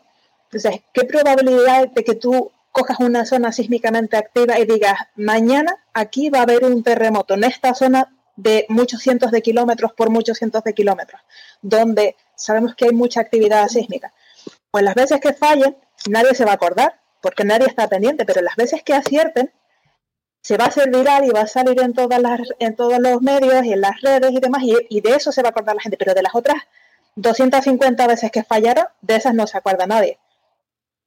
Eh, y el tema de utilizar la posición de, la, de, los planetas y de los astros y esto para predecir terremotos se ha estudiado hasta la saciedad. Por todos lados se han hecho estudios estadísticos súper serios y no se ha encontrado ninguna prueba eh, sólida que diga que eh, cuando está la luna en el sitio X y Júpiter en el Y y el Sol en el Z, pues eso hace que los esfuerzos en la Tierra cambien de alguna manera para que en un sitio concreto, además, estas distancias a las que están los planetas, los, astros en general, son distancias enormes. ¿Cómo va, ¿Cómo va a hacer que se alineen de tal manera que afecten a una zona muy pequeñita de la Tierra? ¿Por qué no afectan a todo un hemisferio? Entonces tienes una probabilidad más alta de terremotos en todo ese hemisferio de la Tierra. Pues no lo entiendo. Eh, digamos que, que no. Que Siempre me acuerdo de la frase de Carl Sagan en el Cosmos original. Hay una parte que habla de, de la cosmología y tal, y en uno de los capítulos, y dice, dice una parte, dice, tiene más en un parto, o sea, por el efecto del zodíaco en las personas, ¿no? Del que Júpiter y no sé qué, y este es Aries y Piscis. Y decía Sagan en ese capítulo, te- tiene más influencia sobre este bebé la partera que está ahí por el, más influencia gravitatoriamente, por, por inter- bueno, por todo el tema Sí, que el planeta Saturno, que está pues muy lejos, ¿no? Está muy lejos. Entonces te- tiene una importancia más eh, más destacado, más notoria la, la partera, ¿no? Que, que, que está ahí, que, que los propios planetas, decía él ahí. Y tenía otra cosa que quería decir y no me acuerdo. Ah, es con lo que estabas comentando, con lo de que siempre aciertan y tal, eh, porque meten, pues sí, tiran la red, ellos tiran la red. Entonces, claro, tienen que acertar, igual que el, que el timo que hacían, y me acuerdo también de los que hacían timos y estafaban a la gente, acertando siempre en, en las acciones que iba a comprar. Porque mandaban mil correos, mil, y 500 decía que esa acción iba a subir y los otros 500 que iba a bajar. La acción subía, vale, los 500 en los que yo mandé que no, que dije que iba a ba- bajar, lo, mira, eso es fuera. Me, voy- me centro en estos 500. Y ahí lo mismo, iba segmentando, claro, había al final un porcentaje de personas a que le había acertado todos los correos. Todos, por cuestión estadística, ¿no? Claro. Porque solo, solo se- en los que acertaba era a los que le iba mandando el correo. Y al final conseguía que alguno, pues dijera, este tío, este tío predice cómo va a ir esta acción de una manera increíble. Y ahí perdían el dinero. Y sin haber profundizado en cómo va esta gente, cómo actúa, pero a priori, mm, pues no parece que tenga que tener. Además, oh, ah, est- esto es lo que quería también decir antes. Si esto funciona, ¿por qué no están salvando vidas usando este método? Sí, exacto. ¿por, por qué no han ganado el- todos los premios? Habéis el, el premio Nobel de, de la paz y de las y de ciencias y de todo, o sea, todos los premios habidos tendrían que estar for- forradísimos. 2.500 personas han muerto ahí. Más toda la gente que muere en, en todos los sismos. ¿Por qué, si esto fuera así, que lo puedes saber, por qué no? Incluso con ese margen de cuatro días, incluso si supieran, no, es que, que tenemos cuatro días, va a haber uno en cuatro días. Bueno, y pues incluso así, Se hubiera sabido mucha gente. incluso así podría decir, bueno, es que Sí. el margen de cuatro días va a ocurrir. Pues, Sí, puedes ¿y por evacuar qué? toda la ciudad de Marrakech en cuatro días. ¿y ¿Por qué no se está aplicando este método? ¿Se ha sometido a revisión por pares esta, este estudio? No lo sé, yo pregunto, ¿eh? Dudo- lo dudo. Pero- A mí me Eh, suena un poco a lo que hace el muchacho este que dice que predice tiempo y no lo predice, ¿no?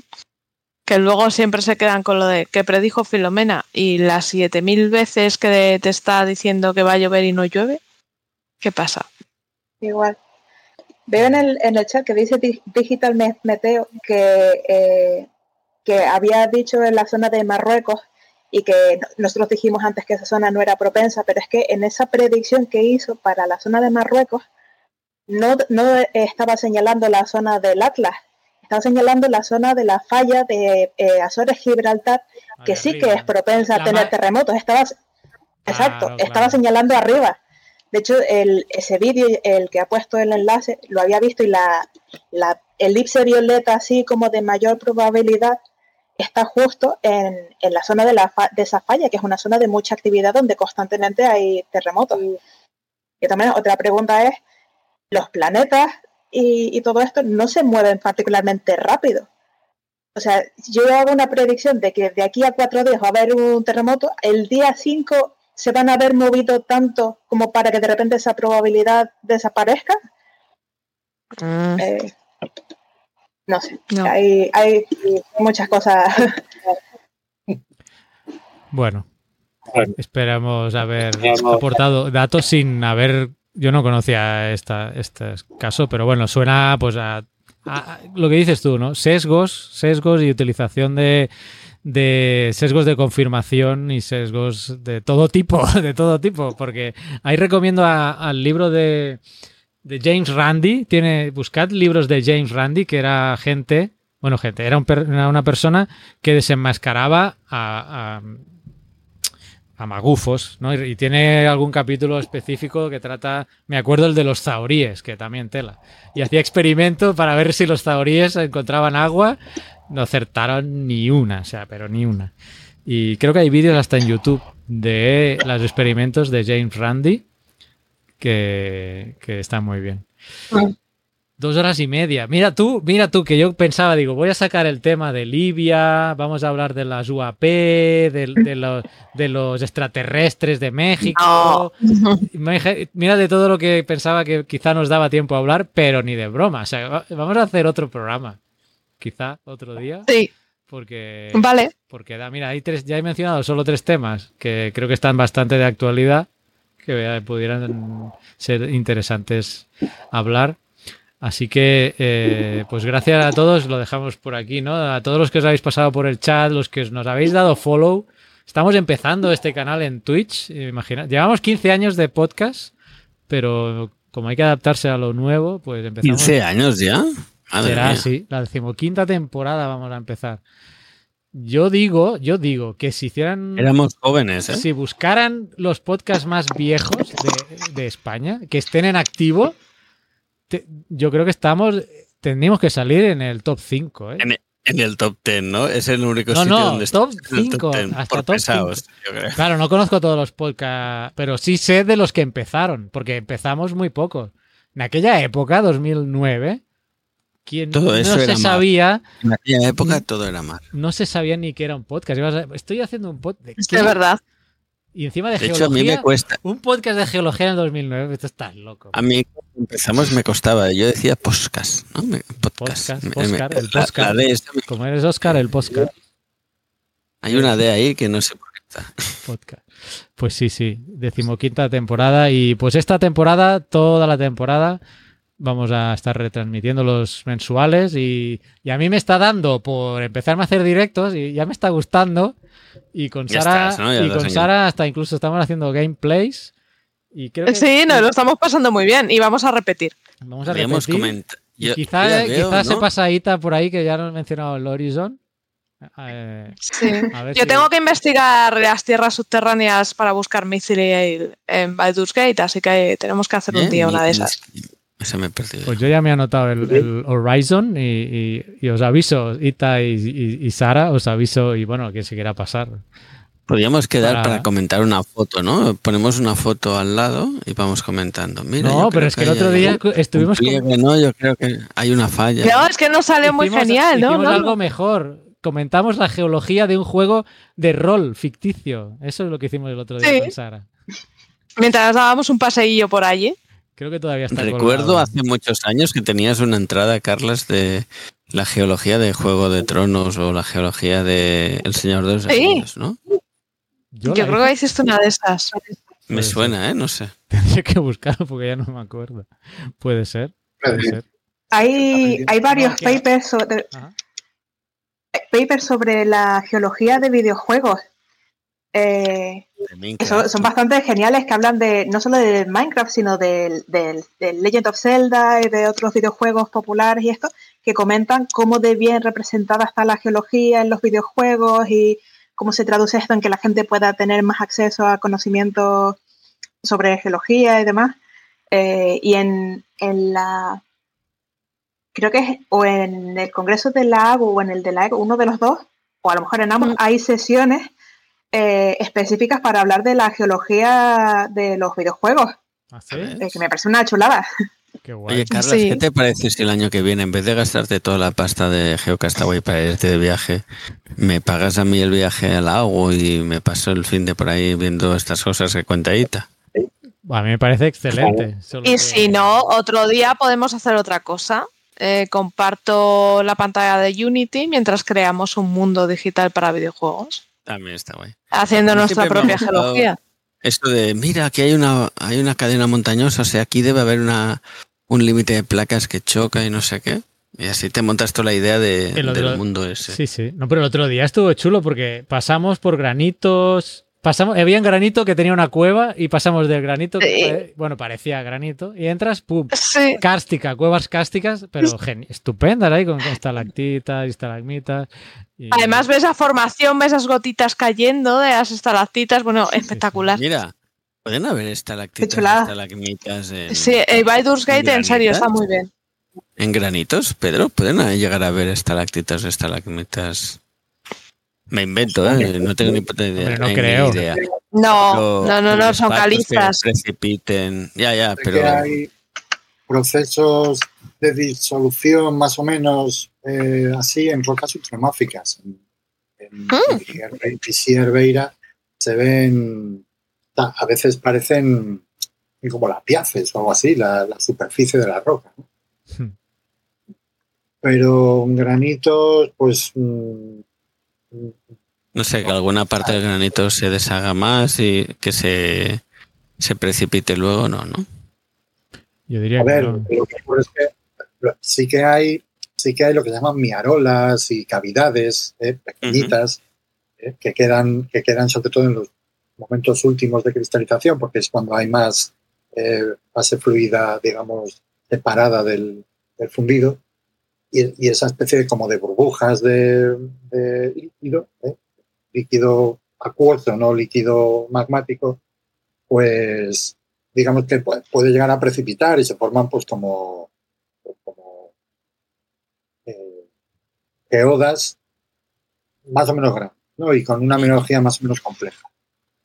Y esas geodas pues tienen sus, sus cristales que, que caen, pero son más tipo grusas que no, no, Vale. no serían equivalentes a estalactitas. Una estalactita o una estalagmita. Sería otro bien. proceso diferente. Veo Vale, que están vale. las votaciones de las Spot, que nosotros no somos muchos de premios. Al inicio sí, que nos presentamos, luego ya pasamos de todo, pero y este año nos hemos apuntado a, a los premios Evox y las Spot. ¿Y cómo vamos? mm, pero dice aquí que ha terminado, dice de Arexi, ha terminado ya la votación. No, no, no, siguen las votaciones. Que la- él, sí, Ah, vale. o han terminado ya, espera que miro. Los Yo creo que no. del público, pero bueno, si A queréis. ver, que lo miro, lo miro. Estoy entrando en la página. Si queréis, nos podéis votar a posteriori, a a título póstumo. a sespot.org y ahí podéis, podéis poner pues esto, el podcast Geocastaway. Pero bueno, los premios, la ¿Hasta verdad, cuándo son? Hasta el día 15 a las 23.59, efectivamente. ok. Ah, mira, pues hoy es 16 ya. Madre mía, ¿cómo pasa? Por eso que decía que Pero se puede, se puede volver a votar en la fase final, a los finalistas. Bueno, ya lo recordaremos. Bueno, me lo recordarás tú porque yo ni, ni casi no lo, no lo miro esto ya de los premios. Que recuerdo que ganamos un European Awards, que ya no, ni existen. Hostia, qué viejos son. Dicen aquí que usemos el dinero para Oscar para pa- comprar micros y tablas de sonido, pero bueno, si de momento Oye, pero, no, si el, podcast no da no da pasta, no da pasta. pero espera, que miren, ¿no? Que- Ahí tú tienes una, sí, sí. Tú podrías ir, es podrías ir poniendo sonidos y aplausos y cosas así. Sí, Sí, y el micro de Oscar mola. y el mío mola. Y el tuyo, y el tuyo, Cargas, es, una espe- es espectacular. Este es viejo ya también, ¿eh? Hombre, el dinero sería primero para pagar el servidor y el dominio. Luego la geoquedada, creo yo que debería ir. Sí. hasta para ahí porque siempre... Siempre Para palmáis. ir a un buen hotel y no ir tirado por ahí. Y de ahí pues ya si sobra, pues no sé. Ya entonces sí, micros y, y cosas. La, Ita no ha ido a ninguna geoquedada, ¿verdad? No. No, no he tenido oportunidad. Yo La tampoco. la próxima la, la hacemos tampoco. por ahí, por Londres y, y- vamos. apuntamos. ¿Hay geoparque ahí? Porque lo hacemos en geoparque. ¿Sabes dónde hay un geoparque? Sí. Me enteré el otro día. Espera, perdona, ya he sacado el tema. ¿Hay geoparques? ¿Cuántos hay en Inglaterra? Eh, yo conozco dos, pero eh, creo que hay más. Hay- conozco el de las Highlands de Escocia. Ah, en Escocia. Mira, El de ahí no me la- importaría ir. ¿Ves? Eh, Pues, Yo quiero ir. El de las Islas Shetland, que es una pasada. Ese, el archipiélago entero es un geoparque, que es una barbaridad la mezcla de geologías que tiene. mira, ese no tiene- lo tiene de todo. Me gustaría ir, ¿ves? Tiene de todo, tiene metamórfico, sedimentario, ígneo, tiene allí una mezcla loquísima, un mo- montón de... Pero no hay dinos, ¿no? mm, No, O- dinos no. Y creo que por el sur también hay Oh, algunos... Mario Brava. Me quedo con Treme, de momento. Bueno, cuando No, pero oye, Hay Sí, aves, hay reservas llevar marinas con aves que son dinos modernos. Eso sí, sí, bien, sí, bien sí, visto, sí, bien fotografiar aves a mí me encanta, así que ahí me has ganado. Deben haber frailecillos y cosas de esas. Sí. Cuando que terminemos de, de hacer las geoquedadas en todos los geoparques de España, entonces empezamos a- internacionalmente. Y iba a decir que Oye, el otro mira- día me Ah, enteré, sol- solo, rápido, que hay un geoparque en Centroamérica, el único en Centroamérica. Y está en Nicaragua. Cuenta. ¿Y, dónde está? Y no me acuerdo el nombre exacto, ahora te lo, tengo el Google Earth aquí abierto. Cámbialo. Pero está, es- no, no, está en la frontera con, con- entre Honduras y Nicaragua. Está relativamente cerca de, de donde yo estoy. ¿En la RAM o en la RAS o en...? Entre Nicaragua, o sea, está dentro de Nicaragua, pero, eh, pero en la el otro día me lo dijo, ¿quién me lo dijo? Me lo dijeron, me lo dijo precisamente un, un seguidor que nos estaba viendo en un directo que me puse a hacer, Geoparque de Nicaragua. Y está en la frontera en- de Honduras a Nicaragua. De mi casa, el otro día lo puse en el Google Maps. Digo, ¿y cuánto me voy a tardar yo si salgo? Tardaba cuatro horas y media desde aquí hasta el geoparque que está en Nicaragua. Río Coco. Río Coco, el primer geoparque mundial de la UNESCO en Centroamérica. Río Coco. Se ubica en Sí Nicaragua, sobre la cadena montañosa central volcánica y representa el octavo geoparque. Oye, como no tienen una, la laguna de apoyo. Sí, sí. Y yo creo que aquí en El Salvador, si nos pusiéramos las pilas, Hombre, también hay, Con algún hay otro alguno geólogo en Santana es bonito, ¿no? sí, Oye, pues podrías ponerte las pilas y hacer como, como en Cabo Ortegal, que todas las excursiones las hace el pobre geólogo que está reventado a hacer Sí. excursiones. Pero hay que. Pero es más salado, tiene club de fans y todo entre la población local. O sea, es brutal lo bien que explica. O sea. Y es que lo mejor es que está explicando una geología súper complicada y el tío te lo hace ver muy bien. O sea, me encanta. Pero yo Oye, tengo yo la me quedo teoría. con la idea de me quedo con la idea de Ita de ir a hacer la, la geoquedada ya en, en Sí, vamos para. Sí, sí, sí, sí, sí. ¿Conoces algún sitio bueno, bonito, barato así para estar todos o no? Eh, ¿Por Reino Unido? Sí, Eh, por la Highland. Gales, Gales es bastante chulo. Y eh, por ahí- el Y- y Parque barato. Nacional de Snowdonia, por ahí, es, es más barato probablemente que Inglaterra. Vale, vale. Escocia también es probablemente ligeramente más barato. Eh, y luego también está Irlanda del Norte, que podemos ir a ver la calzada de los gigantes. Sí, esa sí, esa Sí, está. sí, sí. No, yo Ahí- no la tengo vista, eh. eh. Yo tampoco. Hay ocho geoparques, al parecer, en Reino Ah, Unido. Ocho. Acabo de buscarlo. Wow. Mm, qué bien. No, no, si no nos la acabamos. Pero yo tengo la teoría de que un geoparque no, no se crea, se, se nombra. Porque tú no puedes, en un sitio que no hay ya una tradición. Porque en un geoparque no es solo que tenga una geología bonita. Ahí hay muchos sitios así. Tiene que tener todo un contexto sociocultural, gastronómico y que la gente esté implicada. O sea que sí se puede ir construyendo, pero no de la noche a la mañana te levantas, vamos a hacer un geoparque aquí.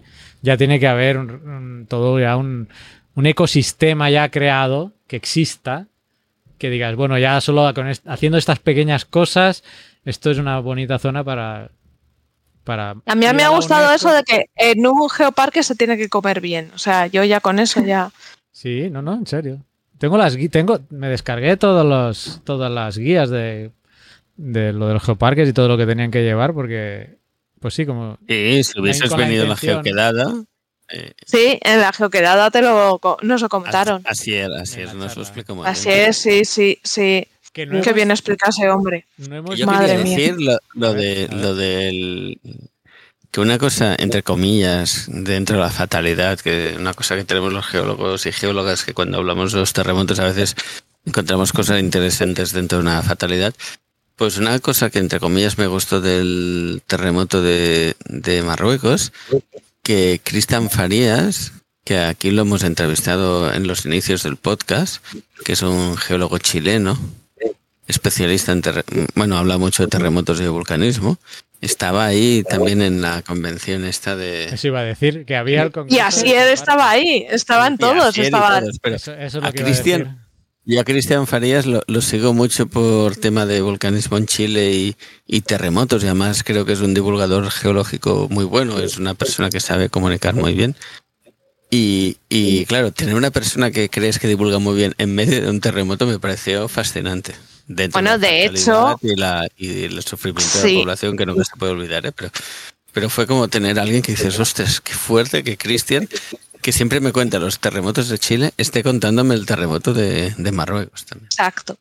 A mí me hizo también especial eh, gracia, ¿no? El eh, cómo se nota de los distintos geólogos, ¿no? Que cada uno es de una especialidad o cada uno es de una forma.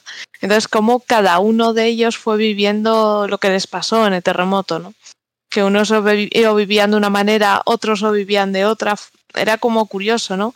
Ibas viendo las distintas entrevistas y era, era interesante.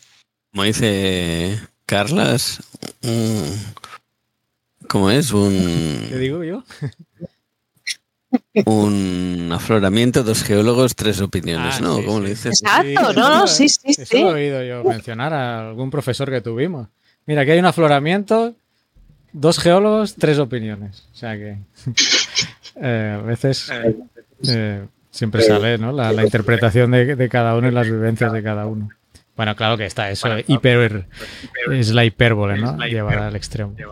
Pero bueno, a, A ver, veces, a veces es real, a veces es real. Dime qué horario tienes tú ahora mismo, que GTM, UTM, CTM. No, yo tengo, mira, para mí vas a ser las 5 de la tarde, o sea que vosotros es súper tarde ya. Eso es lo que te quería hacer nota. Una hora menos, una hora menos para Ita. Bueno, sí. Y ahora sí. terminemos. La una nuestra y te deben ser las 12, así que ¿qué te parece si vamos cerrando el tema? Sí, sí, ya no Sí. voy a comentar nada más. De hecho, casi tres horas de programa, como le gustan a Oscar, cortitos, de una hora. Esto empieza a parecerse a Coffee Break. Si esto es la pretemporada, Sí. no quiero imaginarme cómo va a ser la temporada que nos espera. Venga, por tercera vez. que me- dividir en dos. Exacto. Pues nuevamente, gracias a todos los que os habéis pasado por el chat. Déjame despedirme, en primer lugar, de, de Itaisa Seismic Waves en las redes sociales. Te agradezco mucho. Como decía al principio, acabas de llegar de un congreso cansada y te tenemos tres horas aquí. Espero que te la hayas pasado bien. Espero que te vuelvas a pasar porque eh, nos gustaría tenerte nuevamente, ya sea jugando al Horizon o, o hablando de sismos Sí, lo tenemos pendiente. o de geología. Así que, pues, eh, gracias y te esperamos nuevamente en otra ocasión. Y tengo pendiente hablar de Isla Decepción también, en la Antártida. Para, hablar de Ah, Isla de Excepción, sí, sí, sí, yo quiero que Ita nos cuente. Y tenemos también a, a Daniel, que también sabe cosas de decepción. También. Que me ha contado, déjame hacer el gancho, me ha contado Ita que le pilló la pandemia en la Antártida. Y me ha dicho, y no veas para volver. Y le he dicho, no me lo cuentes, me lo cuentas en el programa, En directo. porque a ver cómo regresó a casa. Y de Isla de Excepción también tenéis que hablar con Miguel Ángel de Pablo, porque sé que se, se ocupa también de, hipermap, eh, de investigar el permafrost allí. Muy bien. Sí, pues podemos hacer ahí eh, en especial. Sí, es muy majo. Además, le podemos escribir. Además, hablar Especial también no solo de, del- de la parte técnica del trabajo, sino del cómo se vive allí, ¿no? Porque, claro, es un lugar Sí. inhóspito ahí. Eso también puede ser muy interesante que nos contéis. A ver, dentro de la Antártida, decepción está bien que está calentito el suelo. o sea que Y el nombre, Decepción, ya, bueno, No decepciona. spoiler. Bueno, pues eso, gracias, gracias, Ita, y te esperamos pronto. A ustedes. También, pues Sara, gracias eh, por estar. Gracias a vosotros. Ya vamos, vamos a vernos más asiduamente haciendo, jugando Sí, por aquí sí, por sí, sí, sí, sí. Pedro, eh, empezamos ya de aquí poco la decimoquinta temporada y ahí ya sí empezarán los numeritos a, a recordarle a Oscar qué episodio y todo eso. Así que pronto nuevamente por acá. En sus pantallas. ¿no? Así que gracias también a ti, Oscar, director de la zona Atlántico Ya, Norte. no lo has dicho al inicio. ¿eh? Ya te he Es visto que has largo, perdido las director de la zona Atlántico Norte. DCN. ¿DCN? Ah, ah, DCAN. Las, eh, de las Zan. eh, iniciales. es decir, de Zan. de Zan. Está bien. Bueno, Oscar de Zan. tú ponte Windows y deja ese Linux apartado. No, no. Por ahí no voy a pasar. Tampoco, no, ahí no, ¿eh? es imposible. Con el dinero te vamos a comprar un, un- un Windows o algo. Lo venderemos al mejor postor.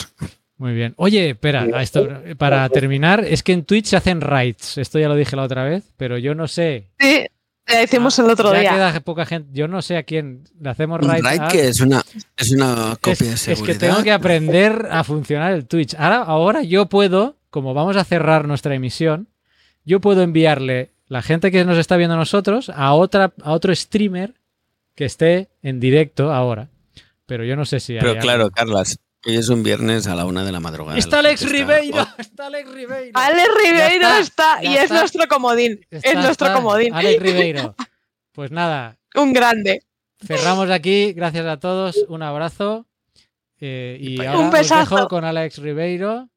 Hasta la próxima. Decirle que venís de, de parte de Geocastaway. Venga, chao. Envíanos tus comentarios, preguntas o sugerencias a geocastaway.gmail.com. Puedes escribirnos en nuestra web geocastaway.com. Búscanos en Facebook y en Twitter.